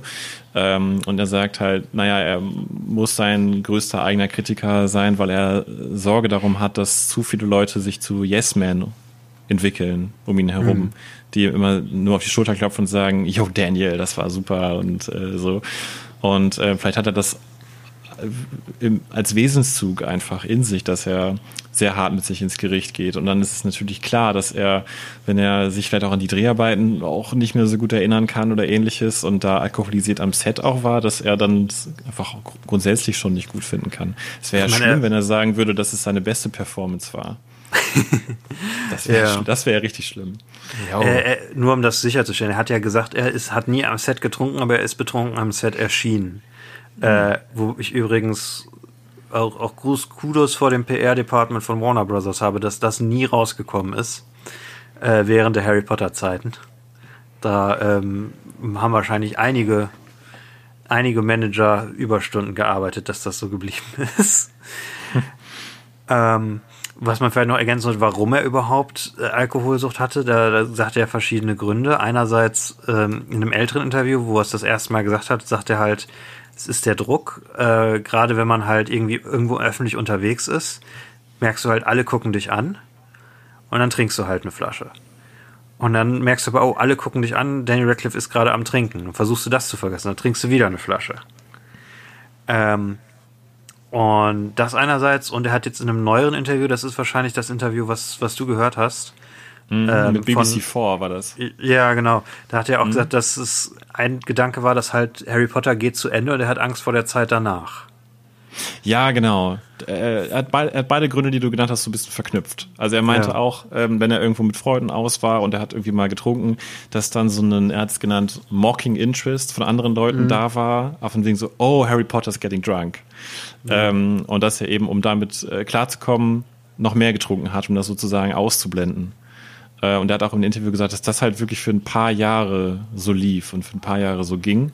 Und aber äh, genau, der zweite Grund kommt eben auch ähm, ins Spiel, dass er einfach nicht wusste, was passiert eigentlich mit mir, wenn Harry Potter, wenn die ganze Harry Potter Sache durch ist. Also so die Panik, was danach passiert. Und dass er sich damit einfach nicht so wohl gefühlt hat, der Zustand, die Situation, in der er war. Und dass das ihn dann noch mehr dazu getrieben hat, mehr zu trinken. Und ganz spannend, ähm, das Interview findet statt bei BBC Radio 4 bei einem Format, das sich Desert Island Discs nennt. Gäste bei diesem Format, die wählen immer sechs Songs aus, die sie mit auf eine einsame Insel nehmen würden. Und äh, da wählt Daniel halt einen Song aus, den er gehört hat, nachdem er nach so einer durchzechten Nacht oder durchzechten Woche nach Hause gefahren wird von einem Freund. Ähm, und es ging ihm halt wohl richtig übel zu der Zeit und äh, ihm ging es richtig, richtig schlecht. Er war sehr, sehr betrunken und dann lief im Radio der Song äh, Killer Parties von der Band The Hold Steady und das wählte er bei dieser Radioshow halt aus als einen seiner Songs für die einsame Insel. Ähm, und dieser Song nimmt quasi den Ausdruck, äh, das war eine Killer Party und münzt das so ein bisschen um und im Refrain ist der Text halt äh, Killer Parties almost killed me. Und äh, Daniel sagte im Interview, dass ihn der Song halt zum Glück zu dieser Zeit getroffen hat äh, und er ab da dieses Alkoholverhalten und diesen Alkoholkonsum mehr reflektiert hat und wählt halt da diesen Song aus und ist ihm da, glaube ich, sehr dankbar sozusagen. Und das war so ein Wendepunkt für ihn. Hat er auch mit Gary Oldman tatsächlich darüber gesprochen, der eine ähnliche Vergangenheit hat. Ähm, ja, ich, ich kann es verstehen, jetzt ohne Scheiß, ich kann es verstehen, dass er in der Position, in der er ist als Teenager, mit diesem riesen, mit dieser Riesenberühmtheit so ein Problem entwickelt. Ich finde es absolut verständlich menschlich. Ja. Ja, auf jeden Fall.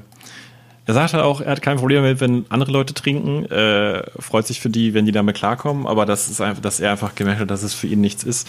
Er hat auch gesagt im Interview, dass es, glaube ich, was ist, was in seiner Familie auch schon häufiger mal vorkam, so Alkoholprobleme. Ja, aber nicht seine Spielt Eltern, er das vielleicht auch er da. genau, nicht seine Eltern früher. Ja. Spielt er vielleicht auch irgendwie mit rein. Gut. Ja, ich hatte mir sonst noch so generelle Punkte zu seinem Schauspiel notiert, sind nur ein paar kurze. Wollt ihr noch irgendwas zu der Alkoholthematik sagen? Ja. Nö, ich, Nö, ich hau glaube, das haben wir deprimierend genug äh, beleuchtet. ja, okay. Ähm, und zwar großartig, wirklich großartig fand ich die Szene im Zug. Ähm, da sind Ron und Harry im Abteil und dann kommt Lavender und äh, steht da so am Fenster und ne, schreibt ans Fenster äh, Ron plus Lavender. Und ähm, im Gegenschnitt auf Ron und Harry spielt Harry mit diesem Sitzteil rum Ja. Zugabteil mit diesem Ja. Zwischenteil, was man so runterfahren kann. Und ich habe die ganze Zeit überlegt, ob das irgendwie eine Improvisation war oder so, aber es ist einfach so lustig. So, Ja. So, so, ah, ich bin irgendwie gar nicht dieser Teil der, der Konversation, sondern ich probiere einfach mal hier, ob man das Dieser Teil Satz ist so interessant, kann. das ist so spannend. Oh, genau. Ja, ich entziehe mich hier mal der ganzen Sache so auf die diese fand Art ich und auch Weise. so genial, diese Szene. Das fand ich richtig, richtig Ich find, witzig, muss wirklich ja. sagen, nachdem wir das, ähm, Henny hatte das beim letzten Mal angesprochen, ob Daniel Radcliffe vielleicht wirklich besser im ähm, Genre Comedy äh, quasi äh, zu Hause ist, als im Drama-Genre oder irgendwie so. Und ich muss auch sagen, ich finde, ich glaube, ich finde Daniel Radcliffe in Comedy, also in diesen witzigen Momenten, echt wesentlich stärker und besser als in diesen dramatischen. Vor allem in diesem Film, würde ich sagen, auch. Ja, er hat da, er hat da irgendwie nochmal eine ganz, ein ga- ein ganz anderes Selbstbewusstsein, Ja. finde ich, in diesen Szenen. Es wird auch klar an der Stelle, wo er Hermine offenbart, dass er Ron nichts von dem Glückstrank Felix Felicitas äh, gegeben hat. Das finde ich auch mega gut gespielt. Das hat auch was Ja. Komödiantisches. Und dann das letzte war in der Szene, in der Harry dann letztendlich diesen Trank trinkt und äh, zu Slughorn geht, da in diesem ähm, Planetarium, und dann wieder gehen will, da hält Slughorn ihn ja irgendwie auf und flüstert ihm so zu, but Mr. Potter. Lange Stille und dann sagt Daniel Radcliffe so, Sir! so halb geflüstert, halb laut. das, das gefiel mir auch einfach richtig, richtig gut. Das fand ich super. Fand ich super witzig. Ja, also er hat mir ähm, irgendwie im ersten Teil des Films war er mir generell irgendwie so ein bisschen zu eindimensional, ähm, aber genug Szenen, die es für mich total rausgerissen haben bei dem Film. Okidok. Ja. Was dann? Äh, Ich würde vielleicht gerne mal erwähnen, wie gut Emma Watson in diesem Film ist. Ich habe das Gefühl, bei Stimmt. ihr kommen wir immer so ein bisschen zu kurz. Wir, wir schwärmen immer von Rupert Grint, bei dem ich immer noch nach sechs Filmen sagen würde, bester Schauspieler von den dreien zu dem Zeitpunkt. Ähm, Aber Emma Watson ist in diesem Film auch einfach richtig gut. Äh, und wie, wie sie dies, dies Genervte, aber auch dies Verletzliche hat und äh, quasi immer zeigt, wie sehr sie Ron mag, ohne es auszusprechen. Ich finde halt, Emma Watson zeigt halt durchgängig ein hohes Niveau. Ja. Äh, Ich, es ist irgendwie so bei Harry Potter und bei ähm, Ron ist es irgendwie so, dass man in, die Rollen haben so, die haben auch mal so Höhen Tiefen- und Tiefen. Höhen ja. und Tiefen, genau. Und bei Emma Watson ist es eher, ähm, also ein bisschen so ein Level, wo man, ja, ich, vielleicht sind wir da einfach verwöhnt, was das angeht. Und das deswegen, mag Stimmt sein. natürlich, ja. Ja, Ja. schöner Ausdruck auch. Sie hat auch zwischen ähm, Orden des Phönix und Halbblutprinz, und auch sie hat einen TV-Film gemacht tatsächlich. Ist das Ballet Shoe? Ballet Shoes, ja. Ja. Okay. Habe ich nie gesehen, aber ich weiß, dass es den gibt. ja, ansonsten, was, was bleibt zu sagen? Ja, ähm, das- das wo man uns finden kann. Abschlussurteil. Ja, lass uns erst noch Abschlussurteil machen, oder? Und dann, Jo. wie, wie fandet ihr es? Ähm, ich ähm, habe äh, dieses Mal, glaube ich, echt euch viel zustimmen müssen. ich mache den immer noch total gerne. Ich glaube, das ist. Ich kann mich nicht richtig entscheiden, weil ich die eigentlich alle extrem gut finde, außer den vierten, das wusste ich ja. Den fünften hat mich echt überrascht, den mochte ich bisher sehr gerne. Den fand ich jetzt beim nochmal gucken und besprechen sehr schlecht. Ähm, ich Welchen, den fünften oder den? den fünften. Ach so, Den fünften, ja. Und äh, ich muss sagen, ich mag den. Ich finde aber auch, ja, der verliert sich irgendwie. Der ist so, ja, der hat echt viele Schwächen und trotzdem muss ich immer noch sagen, äh, ich gucke mir den gerne an. Ja, es ist so ein bisschen wie der, so ein bisschen der, der, wie soll man sagen, ja, der, der Absprung für den, für die nächsten Filme halt, ne? Die Absprungrampe, die, die Rampe. Der Anlauf. Da, ja, so Startbahn für die nächsten Filme und das ist, macht er sehr gut. ja. Und der ist einfach wunderschön, der Film, wirklich. Also das kann man sich auch jetzt äh, zehn Jahre später noch sehr gut an, anschauen. Ja, also ich wünschte, ich hätte, ich könnte den Film mit Eppis Augen sehen. ähm, einfach weil ich persönlich diese Mischung aus Romantik, Komödie schon fast und dem Rest einfach nicht so passend fand und nicht so treffsicher fand. Tonal nicht so treffsicher fand. Ähm, und ich würde es aber so gerne so sehen, dass es für mich passt, weil ich, weil ich, mein klar kommen diese Kontraste ja auch im echten Leben vor. Es passieren böse Sachen, man hat aber auch die leichteren Momente. Irgendwie passte für mich da aber was in der Inszenierung nicht. Ähm, deswegen, ich bin immer noch ganz, ganz, ganz gemischt, aber ich glaube, es kam schon rüber. Ich fand extrem viele Sachen, äh, Zeilen oder Szenen oder so, fand ich sehr unterhaltsam. Ich fand die Cinematografie auch stellenweise wirklich super. Ähm, und deswegen ähm, finde ich den Film mittelgut. Es ist irgendwie, es scheint so das Problem zu sein bei allen Regisseuren, die einen zweiten Harry Potter Film abliefern müssen. Das scheint doch eine besondere Herausforderung zu sein, weil bei Chris Columbus war ja auch die Kammer des Schreckens, die, die wir so mäßig fanden. Und jetzt bei David Yates, ähm, hier der, der Halbblutprinz. Äh, ja, ich kann mich eigentlich nur anschließen. Also, ähm, einmal würde ich wiederholen wollen, ist, ich mag halt jede Szene für sich, aber als, als Film insgesamt zieht es sich im Mittelteil doch ziemlich. Ähm, und es leidet halt, glaube ich, darunter, dass es der einzige Film ist, der wirklich Franchise-Probleme hat, äh, in dem Sinne, dass halt alles, was in dem Film irgendwie wichtig ist, ist nur dafür da, um den nächsten Film vorzubereiten. Und das ist dann für diesen Film nicht so ganz befriedigend. Äh, es sind aber so viele tolle Momente, dass der Film sich natürlich trotzdem auf jeden Fall lohnt. Also, dass, dass das einer der Schwächeren der Reihe ist, zeigt ja eigentlich auch, wie gut die Reihe an sich ist. Weil die, wie gesagt, ne, es sieht wunderschön aus. Er hat diesen richtig guten Anfang, ein richtig gutes Ende. Äh, er hat viele tolle Momente, viele schauspielerische Höhen. Jim Broadbent, auf den wir auch nur ganz kurz eingegangen sind, weil es halt ja mittlerweile fast langweilig ist, darüber zu reden, wie perfekt alle Schauspieler in dieser Reihe sind. Ähm, ja, auf jeden Fall eine Empfehlung, natürlich. Auch wenn man natürlich vielleicht, wenn man sich gerade in Harry Potter, wenn man einen Harry Potter aus den acht rausgreifen würde, den man jetzt nochmal sich anguckt, würde man wahrscheinlich nicht diesen hier nehmen. Okay, wo kann man uns Okay, finden? genau, wo kann man uns finden? Auf Twitter unter Zebra-Papagei. Äh, auf Facebook unter Zebra Papagei. Auf Instagram unter Papagei for real, also vier Real. Und auf Ähm, YouTube unter CO Papagei, wo es jetzt auch diesen Podcast zum Hören gibt. Wenn ihr ihn genau. nochmal hören wollt, aber auf YouTube. Und ein, mit, mitsamt eines wunderschönen Teasers, den wir jetzt in Corona-Zeiten für euch zusammengebastelt haben von unseren äh, respektiven Zuhauses. Und äh, den könnt ihr euch gern anschauen. Ja. Und nächstes Mal sind wir fast schon am Abschluss von Harry Potter. Das große Finale kommt. Harry Potter und die Heiligtümer des Todes, Teil 1. Mein Lieblingspotter. Ähm, ich Uh. freue mich. Oh, und wenn ihr uns Kommentare hinterlassen wollt zum Podcast, dann macht das gerne unter YouTube, unter den YouTube-Videos dieser Folgen, denn da könnt ihr natürlich super kommentieren und mit uns Ja. in Kontakt treten. Oder schreibt uns auf Twitter oder auf Instagram. Oder schreibt uns einfach an. Folgt uns. Folgt uns, ja. Wirklich. Wirklich. Okay, du. Wirklich.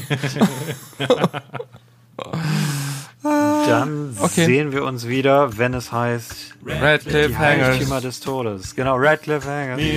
Alle dann Radcliffe Tschüss, macht es gut, bleibt gesund. Du. Okay, Ciao. tschüss.